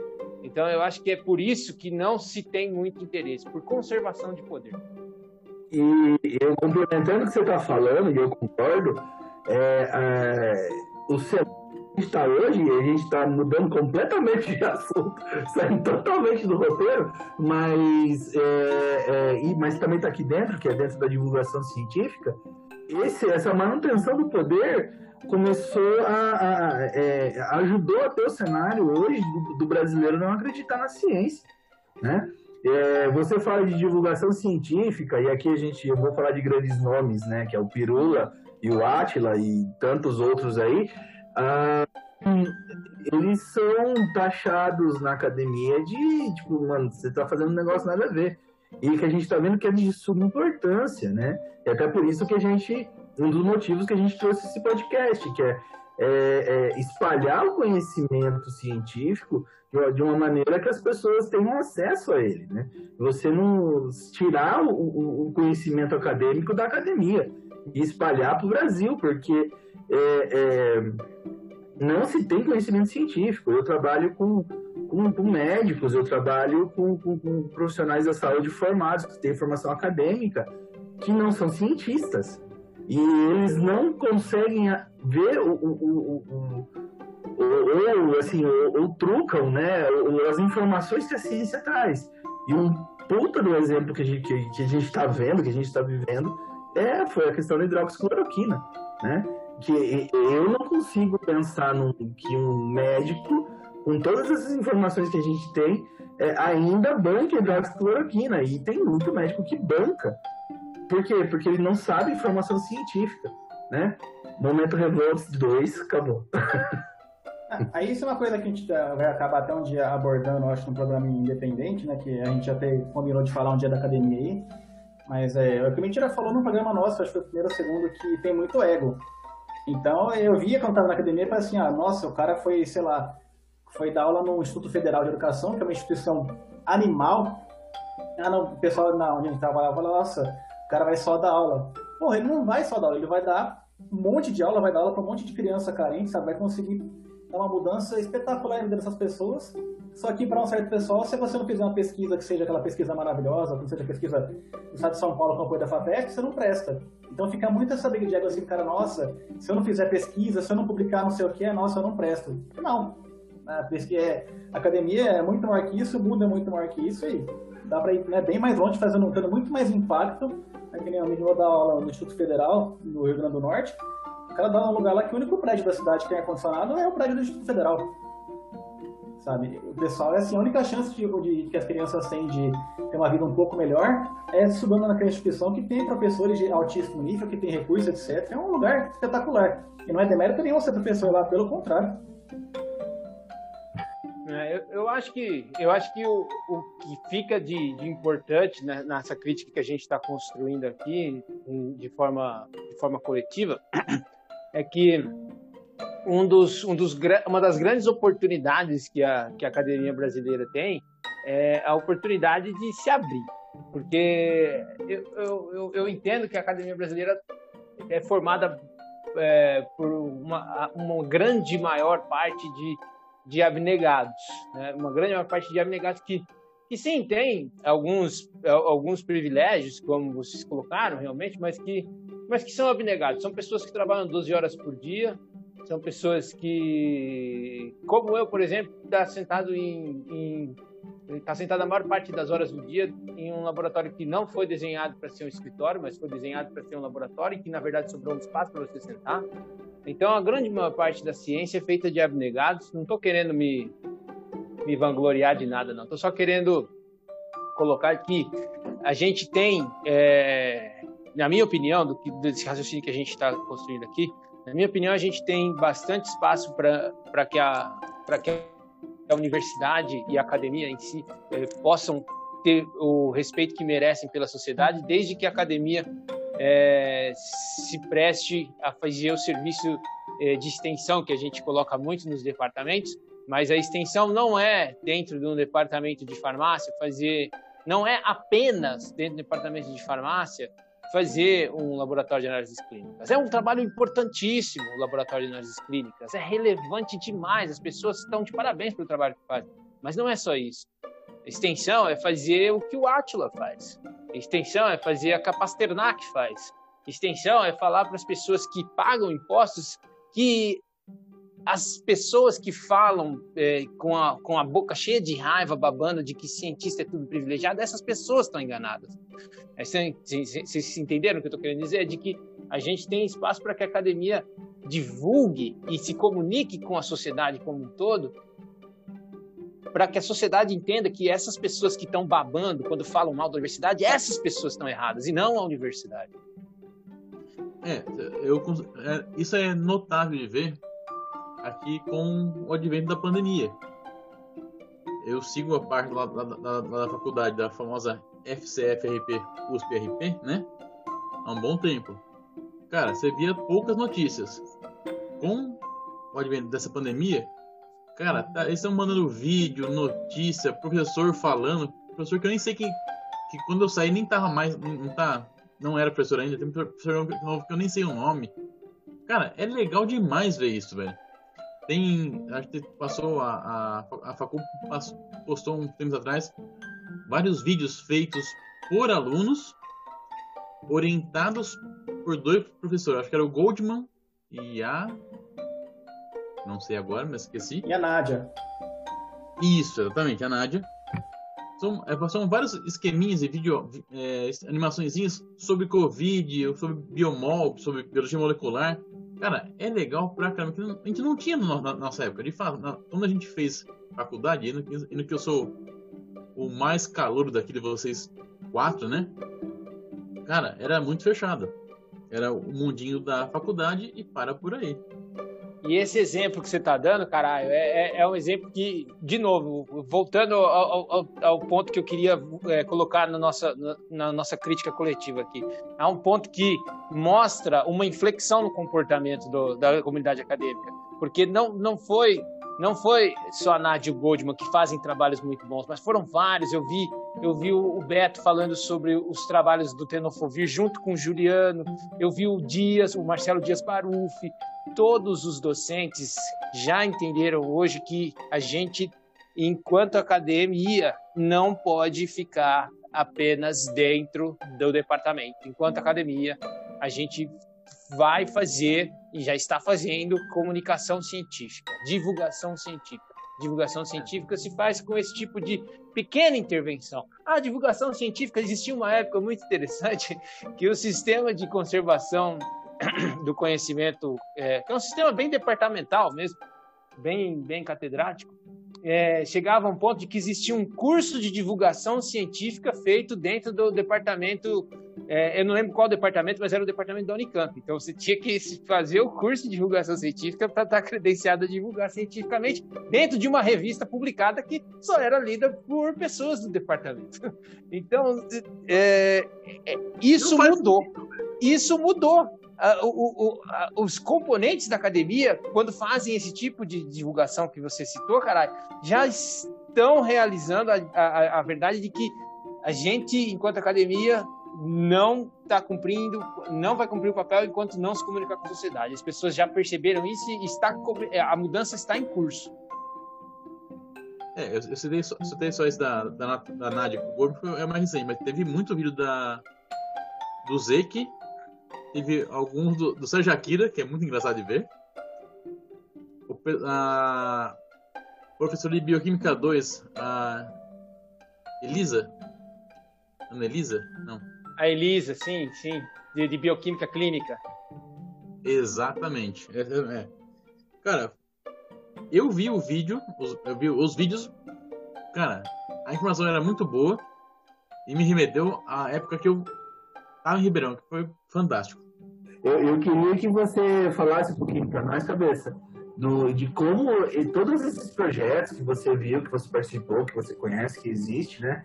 Como que eles influenciam na sustentabilidade e é, é, como que eles melhoram o nosso país, né? Tô- você com certeza deve saber exemplos, muitos exemplos, já que você tá, você vive a área. Sim, sim, Johnny.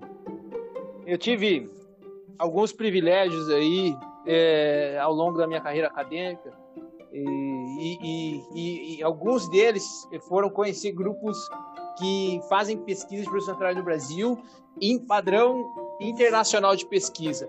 São vários os grupos. Eu vou citar alguns poucos. Vou, vou acabar deixando de citar o- vários. Então já peço desculpas de antemão pelos que eu não citar aqui.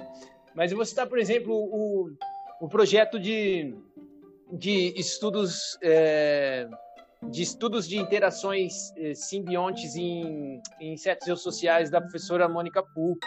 É um projeto bonitíssimo, belíssimo, como diz alguns amigos aí, alguns amigos da, da Química de Produtos Naturais, é belíssimo.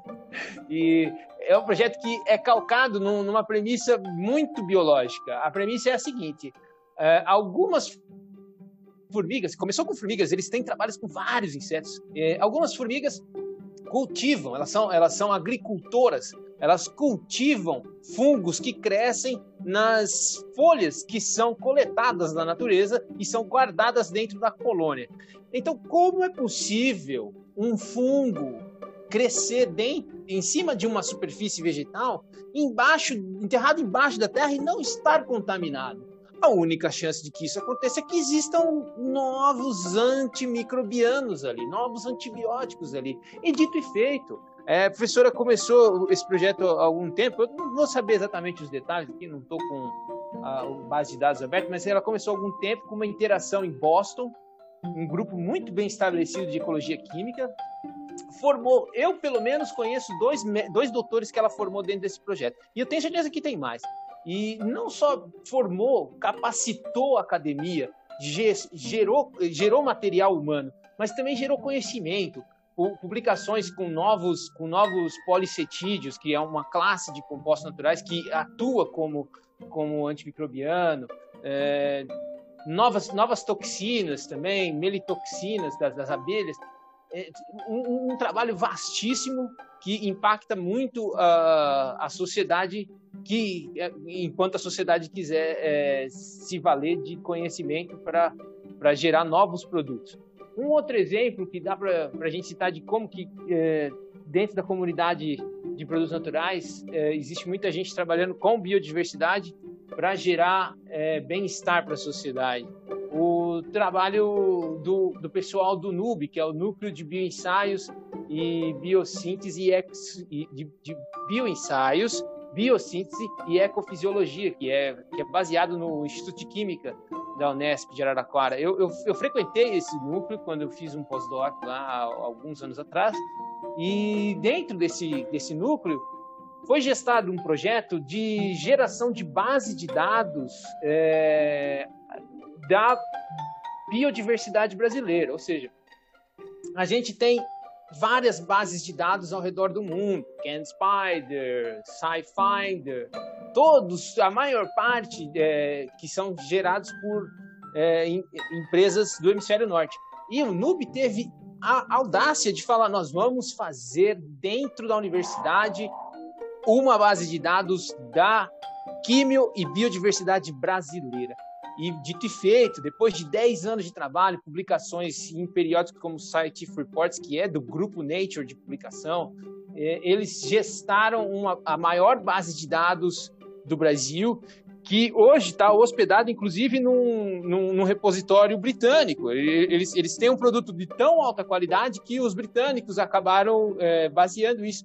Mas, enfim, o produto final é de que qualquer pessoa que queira saber qual planta foi estudada no Brasil e foi publicado o estudo, pode entrar com o nome da planta e vai chegar ao, à região de coleta, os compostos que foram utilizados e, em alguns casos, vão chegar nos dados de bioatividade. Então, para desenvolvimento de novos fármacos a partir da flora brasileira, ou até da biodiversidade brasileira em geral, não só flora, como fauna e tudo mais, isso é, isso, é, isso é muito impactante. E tudo feito com financiamento público de pesquisa, gerando profissionais de alta qualidade que, se não são absorvidos no mercado brasileiro por falta de interesse da iniciativa privada em gerar novos produtos, são absorvidos na Europa, são absorvidos nos Estados Unidos por grandes grupos de pesquisa. Então, corpo humano de qualidade sendo feito por pessoas que têm projetos que exploram de forma racional a biodiversidade brasileira. São muitos os exemplos, eu vou citar só esses dois porque senão vai parecer que eu, eu estou privilegiando algumas pessoas, mas são vários exemplos. Eu quero. Como que eu consigo acessar esse banco de dados? Tem alguma, alguma coisa da Unesp, alguma coisa assim? Pode clicar aí, NUB, N-U-B-B-E, hífen DB, é Nube Database. Você vai ser redirecionado provavelmente para o Ken Spider, que é o hospedador da, da, Royal Society. Mas se você botar Nube Database, ele, você vai chegar nele, é, é de acesso público. Quero fazer uma pergunta fora do roteiro, mas dentro do que você falou, dessa, dessa última pesquisa da Unesp, é que assim, existem no RENAME, né, que é a Relação Nacional de Medicamentos Essenciais, uma parte que é só fitoterapia, né, só os medicamentos de, de, de origem vegetal. É, isso, é, essa pesquisa que foi feita na Unesp, ela influenciou em alguma coisa uh, essa, essa lista da Rename? Você sabe me dizer isso? Cara, a Rename, ela é recorrente nos grupos de pesquisa do Brasil. Esse, essa Rename, ela deu o que falar, cara. Por quê? Principalmente porque as primeiras versões eram, eram, eram versões completamente desconexas com, com a representatividade da, da biodiversidade brasileira, sabe? Algumas renames tinham uso de, de arnica montana. Arnica montana é do Cáucaso, não é do Brasil, sabe? Então, é, a rename é recorrente. Então, tem é, com certeza o, o Nube explorou o Rename. Eu não vou conseguir citar pontualmente os estudos que que foram feitos, mas com certeza, porque a Rename é, ela influenciou grupos do Brasil inteiro. Eu lembro da professora Maria das Graças, que atuou de uma forma muito, muito, muito interessante na Federal de Minas Gerais, tentando resgatar o conhecimento histórico do, dos naturalistas do século XVIII, tentando, tentando reconectar a Rename com o, a biodiversidade brasileira. Um trabalho bonito, muito bonito mesmo. E eu lembro dela colocando esses pontos em reflexão assim. Então, foi impactante em todos os grupos de pesquisa. A gente tem a Federal do a Federal do Pernambuco também tem um grupo muito forte em produtos naturais lá. Temos o INPE, é, o INPE não, o INPA, que é que o INPE é onde houve alguns problemas aí com, com alguns governantes. Mas o, o INPA é, é, é, no Amazonas também, é em Manaus, um grupo de pesqui... um instituto de pesquisas em biodiversidade e quimiodiversidade. Todos esses grupos foram afetados com a Rename. Eu queria falar uma outra coisa, outra pergunta. É que você citou aí Manaus e, e dentro da, da discussão do meu WhatsApp da família, né? Porque eu brigava muito, já parei, né, em prol da minha saúde mental, eu já parei de discutir lá. Mas... Parabéns pela decisão. Mas um tema recorrente era o, o estudo é, da, de, de, da fitoterapia lá na, na, sei lá, não sei se é a Federal do Amazonas ou alguma coisa do gênero. Eu nunca vi nada muito, é, vamos dizer assim, igual você falou, é, tem pesquisas aqui em Ribeirão, tem pesquisas lá em Araraquara, mas eu nunca vi muita coisa lá. Tem algum grupo forte que faz alguma coisa direta lá? Tem, tem, Johnny. Tanto Belém quanto Manaus tem grupos muito bem estabelecidos. O Instituto, o Instituto Goethe em, em, em, em Belém também trabalha muito com a biodiversidade amazônica. O INPA e a UFMA, é, a UFAM, na verdade, né? A UFAM tem grupos de pesquisa em produtos naturais. É, eles têm, é, até né, eu citei no começo do nosso, nosso programa aqui, a comemoração dos 100 anos do professor Otto Gottlieb. E um dos grandes é, é, filhos científicos dele, se eu não estou enganado, eu não tenho certeza se ele foi filho científico ou se ele foi colaborador científico, é o professor Lauro Barata, da, da Federal do Pará, que trabalha exatamente com desenvolvimento de produtos com, com óleos essenciais de espécies amazônicas. Ele trabalha bastante com pau rosa, que ficou famoso por ser, se eu não estou enganado, a, a, a, base de onde sai o Chanel 5, né? E, que, é, que é basicamente linalol, né? Se eu não estou enganado. É um composto de um aroma muito doce. Mas existem esses grupos. No, no INPE, é, desculpa, no, no, no INPA, é, eu já conheci alguns pesquisadores que trabalham. Eu sei que existe um parque analítico de primeira qualidade. parque analítico, para quem não está muito familiarizado, é, é, como a gente é, se refere ao conjunto de máquinas que é possível usar quando a gente está fazendo identificação de compostos. Então, é, existem pesquisas sendo feitas lá, o, existem pesquisadores de alta qualidade, tanto do Brasil quanto do exterior. Eu cheguei até a conhecer o, o doutorado que trabalhou aqui em Ribeirão, é um pesquisador de altíssimo nível que, que trabalha com doenças negligenciáveis também lá. Existe muita pesquisa sendo feita na Amazônia, sim. Legal, mano, legal, legal. Gente, só eu tô fazendo pergunta, vocês não querem fazer alguma coisa do roteiro, não? Eu tô apreciando a paisagem. Cara, o roteiro já foi em bestia, né? Vamos lá.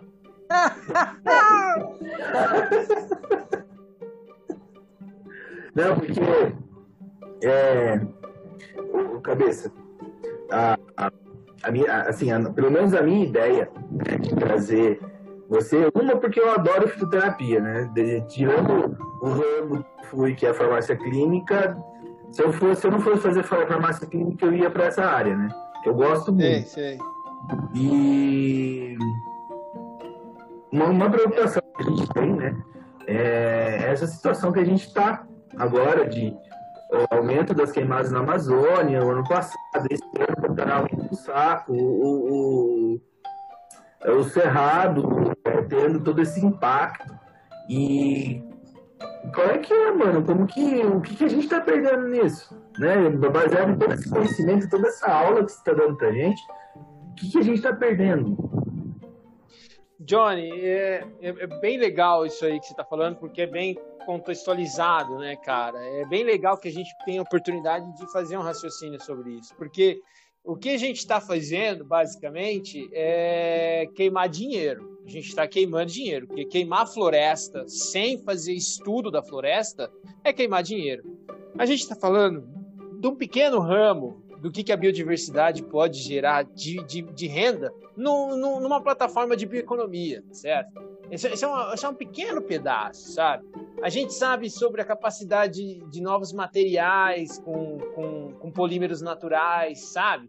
A gente sabe da capacidade de, de por exemplo, no, no- no trabalho que o, o Beto participou, e foi um trabalho muito, muito bem executado com, com Anuros, né? Que é, é uma classe que, que agrega uma diversidade de sapos e rãs. Eles estudaram com Anuros é, a, a fluorescência em, em, em, em rãs, que era um processo químico que não acontecia nessa classe biológica, não era descrito nessa classe biológica. Então, enquanto a gente está queimando tudo isso, a gente está queimando possibilidades, porque se você tem um novo composto fluorescente, quais são as aplicações disso? Mas são as aplicações que provavelmente teriam o Teflon. Lembra daquela ideia do Teflon? Quando a NASA começou a desenvolver o projeto espacial, ninguém imaginava que o Teflon viraria, só sabia que dá para usar por fora do, do foguete, que diminuiria o atrito, diminuiria, portanto, a, temperatura da cápsula no retorno à atmosfera. No final das contas, todo mundo hoje tem uma panela de Teflon em casa.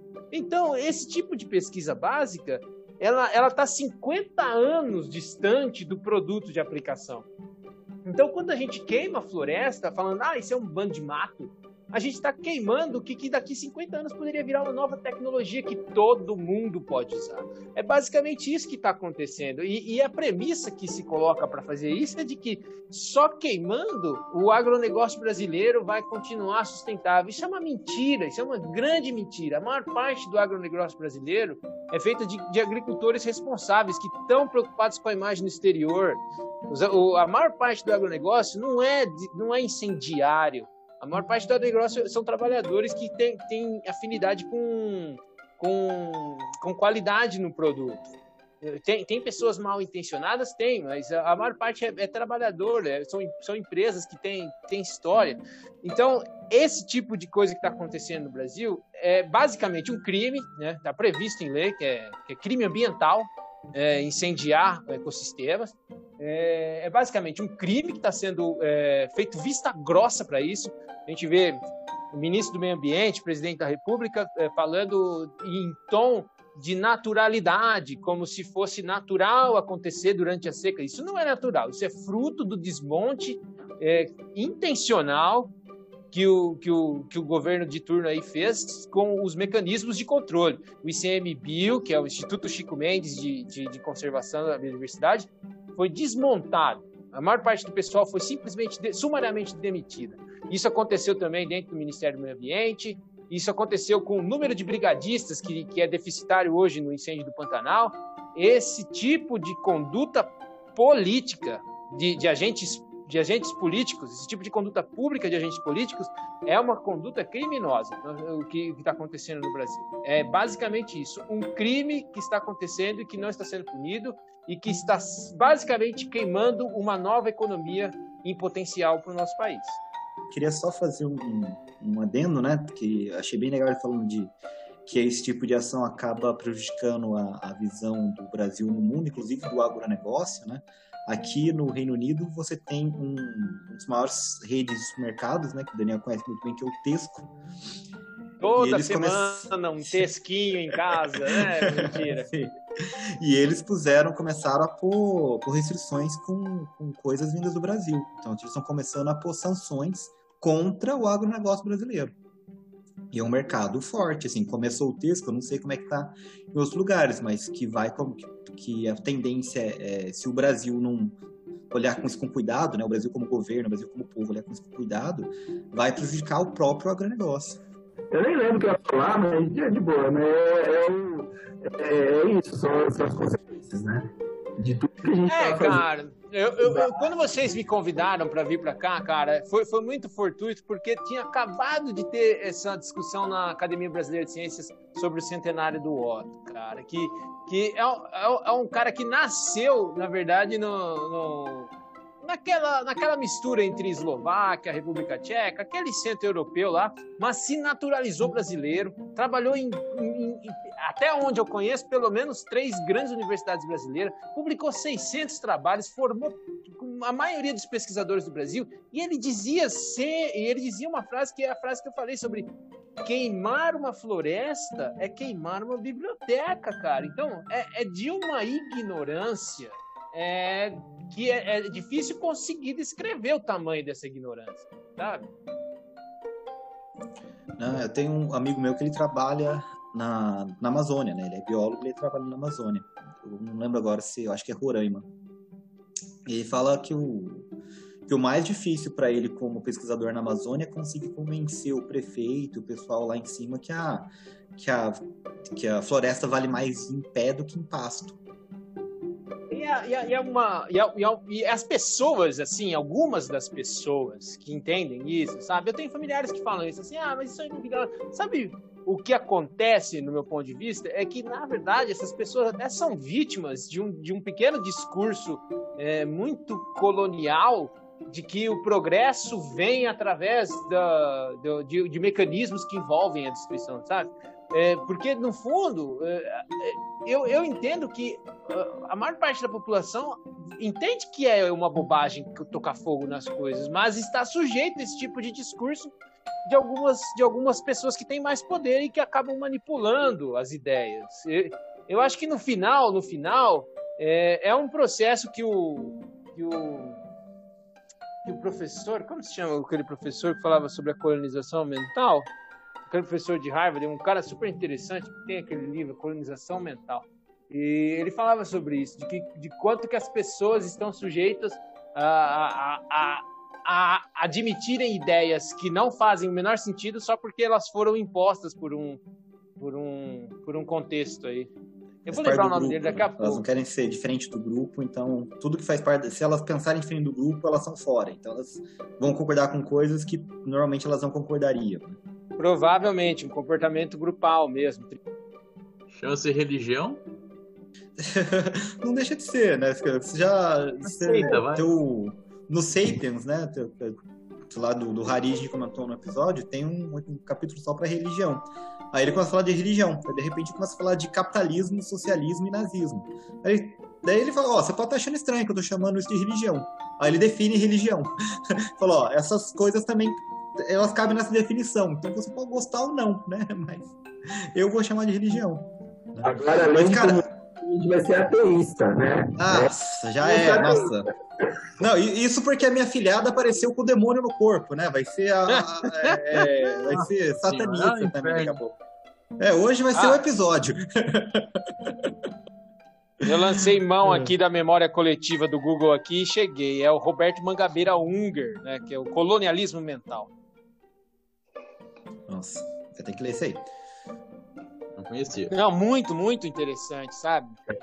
É, é completamente fora do roteiro do Johnny, mas fala sobre, sobre, Não, sobre esse contexto que acha Não, mas que, ó, um. que acha que a gente que acha que a gente realmente tem que ser neoliberal, que a gente tem que parar de ver. Olha a ideia. que- ó, o, o melhor caminho para o desenvolvimento é a gente não investir no nosso desenvolvimento, né? É. é virar um fazendão, não é, não é fazer chip de computador, né? Não, Não. é fazer medicamentos de ponta de biotecnologia, é vender soja. Não que não vender tem que vender soja. Né? Ou importar vende um minério de ferro e importar aço, né? É, putz, isso eu fico Você puto. vende- Nossa, essa é o que eu fico puto. Ah, velho, a gente exporta a tonelada do minério a poucos, re- poucos dólares e é mais barato você produzir aço na China e importar, velho. Qual que é a lógica disso? Não, cara, mas uma, uma discussão que eu tive com um colega, assim, um amigo meu, né, amigo meu muito forte, de mais de 20 anos que eu conheço ele, sabe? Tipo, um irmão pra mim. E eu fiquei puto, cara, fiquei tipo um tempão sem falar com ele por causa disso. Quando começou a pegar fogo na Amazônia em, em janeiro, ele falou, não, cara, tem que ir pro fogo mesmo, porque tem que plantar as coisas, senão o pessoal vai morrer de fome. Como é que você me fala isso, cara? Como é que você me fala que tem que queimar a Amazônia? Tem, tem que aumentar a plantação. Assim, foi muito difícil pra mim falar pra ele que não precisava. Você, não, você tem outras formas de aumentar a produção que não envolve botar fogo na Amazônia. Né? E o pessoal não entende que se você botar fogo na Amazônia, para de chover no Brasil. Aí não cresce as coisas. É, e vamos deixar claro que a gente está plantando soja, que é para vender para a China, para a China dar para os porcos. Então, quem a gente está alimentando são os porcos chineses. eu, eu vi o Atila falando disso. Deu, né? É, não, o Greg, o Greg mandou um news É, o lá. Greg o, News, é, Johnny, Greg o Johnny tá falando do Greg, né, Johnny? É, é eu tô falando do Greg. Não, ele mandou bem. Eu, eu gosto bastante dos raciocínios dele, assim, apesar de ser um comunista de caviar, né? Que eu sou comunista de terço agora. Aí, só retornando o, o que a gente falou, né? O- o- a população média brasileira, ela pode até, em certo ponto, concordar com as queimadas, né? Concordar com, com, com isso que está acontecendo, é, mas no final do dia ela sempre vai atrás de uma garrafada para aquela dorzinha de cabeça que ela sente, né? Exatamente, meu compadre. Aquela garrafadinha que é um conhecimento agregado de uma tribo que viveu pelo menos 5 mil anos. Isso- Isso falando em Amazonas, né? não, não em Cerrado, mas de- porque no Cerrado acabou. Cerrado, todas as tribos que ocupavam o Cerrado e que conheciam a flora do Cerrado, não existe mais conhecimento, já foi embora. Exatamente isso, cara. Esse conhecimento agregado aí, que tá de graça, que não paga royalty, que porque vende na garrafa e não vende no blister, esse conhecimento agregado aí é o que vai poder virar um medicamento que é vendido que vai, que vai coletar royalties da Europa para pagar os programas sociais aqui do Brasil. Cara, daqui a pouco eu vou partir para ser vereador aqui, porque eu tô ficando meio radical aqui, né? Não, tem muito pessoa que eu, que eu vi da faculdade, assim, isso de todos os espectros políticos, que estão virando, tentando virar, virar vereador, seja pelo PSDB, seja por outros, ah, pelo PCB, né, que, que viram, não, não dá, né, você tem que ter alguém mais voltado para a ciência para fazer essas coisas, e precisa, né, você precisa... Eu acho que eu acho que essas pessoas estão fazendo um baita de um serviço na Sim. realidade, sabe? Mentira, porque você falou assim, eu até meio que te cortei, desculpa, mas é, eu acho que é essencial que, que, se, que se qualifique o discurso político, cara. Sim, não, concordo. Concordo, porque assim, independente do, do espectro político, a ciência não tem partido, né? então, você, uma coisa é verdade ou não, de- independente se você gosta do que, do que ela é, né? E você sabendo, você sabendo diferenciar né, o joio do trigo, você consegue fazer, seja lá o que você acredita que é certo, melhor, né? É, independente do que você acha que seja o certo.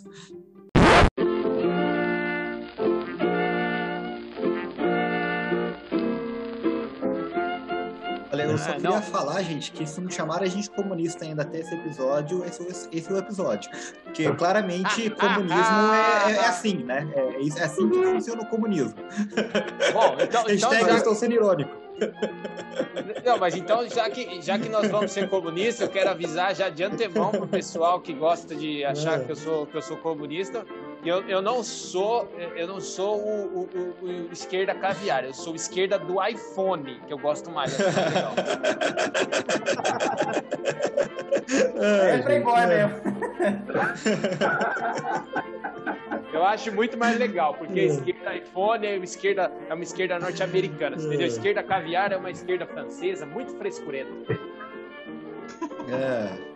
Eu acho que a gente é comunista desde o episódio de drogaria que a gente falou mal do, do, do sistema público dos Estados Unidos. Não, é, porque assim, assim, assim funciona o comunismo. Você falou, falou alguma coisa assim, você, você nem tá apoiando, você nunca leu o Marx na vida, mas você falou isso, você, você virou comunista.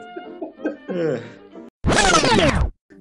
Talvez a última pergunta, que é se você sabe se existe alguma iniciativa feita por profissionais da área em prol da preservação do Pantanal da Amazônia e como a gente, se tem, né, e se a gente poderia ajudar, como que a gente poderia fazer isso? Ótima pergunta, Chita, ótima pergunta. Eu conheço, eu conheço um grupo de pesquisas muito legal no Campo Grande, que é na Federal, na Federal do Mato Grosso do Sul. E eu, eu, eu tenho uma pessoa que é muito próxima a mim, que é, que é a professora Denise Brentan, e eu tenho certeza que ela vai poder trazer esse contato mais prático aí. Eu, eu logo depois desse episódio aqui vou entrar em contato com ela, porque esse grupo de pesquisas ele está muito ligado naquele tripé que a gente falou no começo, que é o tripé do o tripé de, de multidisciplinaridade da, das pesquisas de produtos naturais, que é farmácia, química e biologia. Então, ela tem contato eh, com o, o, o, os, os, núcleos preservacionistas do Pantanal, eh, principalmente no Pantanal do Mato Grosso do Sul, em Corumbá. Então, eu, eu vou entrar em contato com ela, não, não posso tomar nenhum, nenhum tipo de compromisso por ela, afinal de contas eu não sou ela, né? Mas eh, eu tenho certeza que dá pra gente, depois da gente gravar esse episódio aqui, trazer informações que a gente pode divulgar em forma de link. Eu tenho certeza que a gente pode fazer isso e que vai ser muito bem-vindo qualquer ajuda e provavelmente em termos de repercussão. Porque o que mais está faltando agora é repercussão. É as pessoas saírem dessa ideia de que tá normal pegar fogo e realmente falar, meu, tá errado, precisa fazer alguma coisa. Porra, algo que eu lembrei agora. Qual foi a história do, da palavra fidedigna aí, negócio de pôster, de Qual foi a parada aí? Vai, Johnny, vai, vai, Johnny, vai. O quê? Não, é o Chita. O Chita que falou, eu não tava lá. Você não tava? Olha também. Eu quero saber. Não, o Johnny, aí... tá, Johnny tá sendo bastante cara de. Chita, fala aí, fala aí, Chita. Isso daí foi no Cifarp. Foi o quê? 2007? Acho que foi você ia apresentar a post, você estava lá. É, você tava com, ah, com tá. o post apresentando e tal. Aí você tava lá, para, para, para, para, não sei o que lá. Foi fidedigno, mas não sei o que, não sei o que lá. Aí tava assim, uma contando assistindo você falar, né? Eu gostei daquela cara de porra, né? Nada mal, é Makoto. Eu gostei do fidedigno. Makoto. É o Makoto, assim. Makoto O Makoto serião, assim, tava arrumadinho e tal. Aí quando ele falou isso, eu falei, ah, o fidedigno desse dia marcou assim que é inesquecível.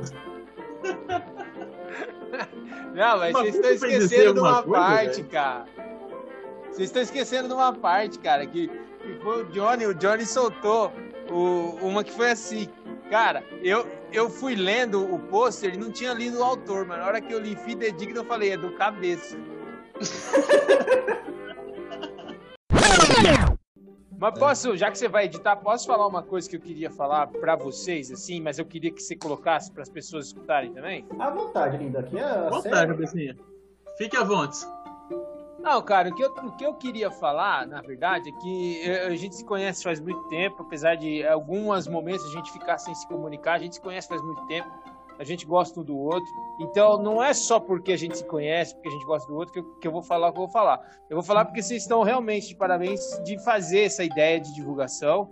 É, eu, eu espero que, é, em alguma medida, eu possa contribuir para que isso reverbere em outros ambientes, para que isso se espalhe e para que as pessoas é, valorizem mais a ciência, mas antes de, de, tudo isso que eu pretendo ajudar, eu quero parabenizar vocês por ter a iniciativa, entendeu? Porque é muito cômodo sentar na frente do, do, do seu, do seu laptop ou do seu touch e falar assim, esse governo é uma bosta e sair do Facebook e depois ir lá jogar videogame. Agora, fazer isso que vocês estão fazendo é o que, é o que planta uma sementinha de que, de que muda, de que as pessoas comecem a, a querer sair da realidade e achar que é normal essa bobagem toda que está acontecendo nas nossas vidas, entendeu? Então, o que eu queria falar é que vocês estão de parabéns e que eu espero poder colaborar para que essa iniciativa de vocês eh, ganhe novos horizontes e que reverberem em novos ambientes. Cara. Muito obrigado, cara. Tenho certeza que aqui a casa está sempre aberta. Com certeza. Não, cara, vocês estão com razão, cara. Nós, nós temos que começar. Se vocês começaram, então de coberta razão, cara. Não dá pra aceitar isso, cara, sabe? É, é muita, é muita maluquice que tá acontecendo. É, na, na, verdade, essa foi a ideia inicial do podcast. Pô, tava, tava tendo muito absurdo, a gente ouvia muito absurdo em mídias sociais, grupo de família e jornais. Daí, tanto que uma, uma, então, gente, a no, o nosso grupo inicial era eu, o Johnny e o Chita, né? No WhatsApp. Não, vocês não lembram, cara, mas eu lembro vividamente é, como o caralho foi batizado, cara. Foi muito engraçado, cara. Pô, essa aí conta que vai entrar, com certeza. Vai lá. Acho que, acho que nem o caralho deve lembrar, mas eu lembro vividamente, cara. A gente tava, a gente tava lá na escadaria lá da, da, do prédio central e a caralha do, do, do, do, do, do Janjão já tava pra lá de Bangladesh. E aí já tinha batizado 10 mil pessoas lá. E aí aparece ele no final do dia. E o Johnny, o Janjo só manda assim: Ah, você chama os caralho a quatro, porra. Bem por aí mesmo, velho. Não sei se foi o Janjão ou, ou o Chewbacca. Um dos dois. É, o Janjão, eu lembro. Nossa, cara, que época gostosa. Nossa. 2005, velho. Tchutchu, eu visitei ele lá em Barcelona, cara. Tá trampando. Pra você ver como que, como que aquilo que a gente tava falando acontece, cara. Que é, se não tem aqui, cara, a qualidade de, de, de profissional que, que, a Universidade Brasileira forma, tem lá fora, cara. O Tchutchu tá trampando lá, já tá estabelecido na Catalunha, cara. Visitei ele. Puta nego bom pra caramba. Nossa, que tempo bom. É, não, ele também tá com uns trabalhos bacanas, né? Que a Vila publicando uns artigos bem legais outro dia aí. É, ela tá no IBEC, um baita do Instituto de Biotecnologia, cara. E, e, e, lá, e olha como são as coisas, como eu tô falando, e não é porque eu tô falando porque são meus amigos, mas é porque é realidade, cara. Lá, o Tio e a Lívia conheceram a D e o Rafa, que o Tio formou na USP como farmacêutico e o Rafa formou na Unesp como, como doutor em, em orgânica. E os dois foram contratados para a Catalunha porque tinham conhecimento para fornecer. Então é a realidade, cara. A gente tem ciência de qualidade para ser feita no Brasil. Mão de obra, produto para ser estudado e demanda da sociedade de tecnologia. Falta é. só uma iniciativa é, de, de, de, uma iniciativa que tenha dinheiro, seja ela pública ou privada, mas uma iniciativa para desenvolver isso aí, cara. Não, o Daniel viu isso aqui, aqui fora também quando ele estava. Uma coisa que eu vi sempre bom de pesquisador brasileiro fora é que a gente se vira. É que às vezes o pessoal fica meio, meio quadradão, sabe? Se não, se não tá no livro que é para fazer, os caras não faz. E a gente dá nosso jeito, né? Porque a gente está acostumado a dar nosso jeito. Nosso... A gente tem que dar, senão não faz ciência. Né? Então, o pesador brasileiro geralmente é muito proativo e tem muita imaginação, o que nem sempre é tão fácil de encontrar aqui fora. E a gente, e minha experiência, cara, e o Daniel tem certeza que encontrou a mesma coisa, é que a gente não deve nada para ninguém, não. A gente vem de peito aberto e faz, sabe? E é uma, uma pena que nem sempre possa ser usado no nosso próprio país, né? É bem isso que eu penso, mentira. Eu, eu, eu, tenho um pensamento muito, muito alinhado com o seu, assim. E, e, a única dissonância que eu tenho é que a gente não deve nada para ninguém, não. A gente engole várias pessoas, tá ligado? A gente sim, tem mais sim. qualidade do que vários outros, cara. Sim.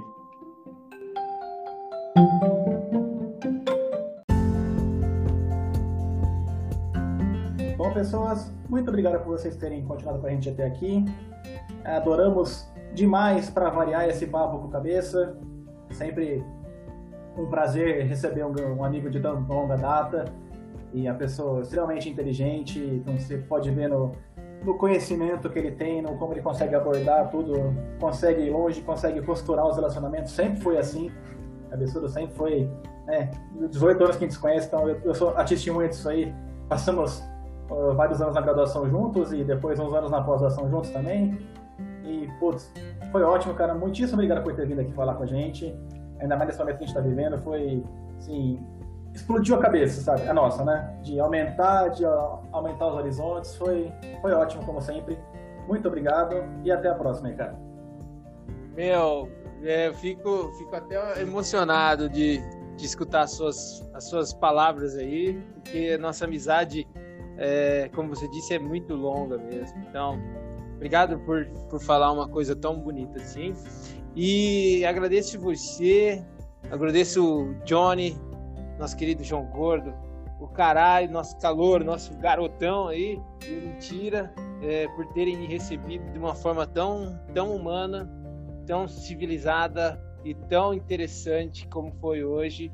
Eu espero mais é que vocês tenham sucesso e, como eu disse, eu espero mais contribuir para que esse sucesso venha através da divulgação do conteúdo que vocês estão gerando, porque ciência é fundamental para qualquer país que quer ser soberano, independente e desenvolvido. Parabéns para vocês, muito, muito obrigado por hoje. Eu me senti muito feliz de estar com vocês. E é nóis, caralho! Bom, gente, obrigado por ter chegado até aqui. Né? Foi um papo cabeça com cabeça, né? E com certeza a gente aprendeu muito aqui, tá? Eu quero agradecer o cabeça por, por toda, por toda essa, essa, essa aula que ele deu aqui pra gente, pelas palavras de carinho. E é um grande amigo, é um grande, é um grande irmão nosso aí. E para finalizar, só quero que vocês, é, não, é, eu só quero falar o seguinte: não queimem o Pantanal, queimem o mato certo. Ai, meu Deus. Ah, que é o... ah, que é o mentira, né? Agradecer mais uma vez o Cabeça por ter aceito nosso convite. Foi muito bom ter ele aqui hoje, né? Queria falar que você e sua família fazem muita falta aqui em Belfast. E agradecer aos ouvintes, né? Que foi bom aqui estar com vocês e brincar com vocês esse dia tão lindo. Fala galera, caralho aqui falando. Gostaria de agradecer muito ao Cabeça pela pequena aula que nos deu hoje. Foi fantástico. Eu lembro muito dele e do Petito no, no, no meu primeiro Farnabrat, que eu fui praticamente garçom dos dois, em 2005. Peguei show pra caralho pros dois. Também gostaria de deixar um abraço para a professora Mônica Pupo, que o Cabeça citou aí. Essa professora, para mim, foi professora de física, não, química farmacêutica, foi fantástica. Foi a única professora que me perguntou por que, que eu dormia toda a primeira meia hora da aula dela. Mas não era por causa da aula, era cansaço do, do treino de, de, de, natação antes da aula dela. E um abraço mesmo pro Betão.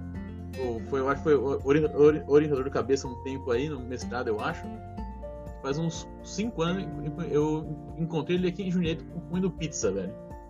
Ele foi, foi meu orientador mesmo, cara. Eu fiz o mestrado e o doutorado sobre orientação dele.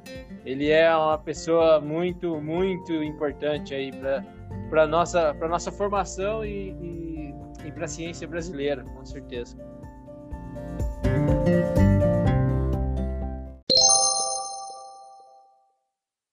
É, eu quero agora vincular tudo que a gente está falando, né? E voltar para o roteiro. E... o roteiro virou mera coisa agora, relaxa. Sim, sim. É, entra de novo na, na, naquela, naquela área crítica né, que a gente estava falando. Mas é, é, é, justamente isso. A gente a gente está plantando o que a gente está colhendo como sociedade. Né? Porque pensar... Não, ao contrário, né? Está colhendo o que está plantando, né? Eu vou parar de tomar cerveja. é.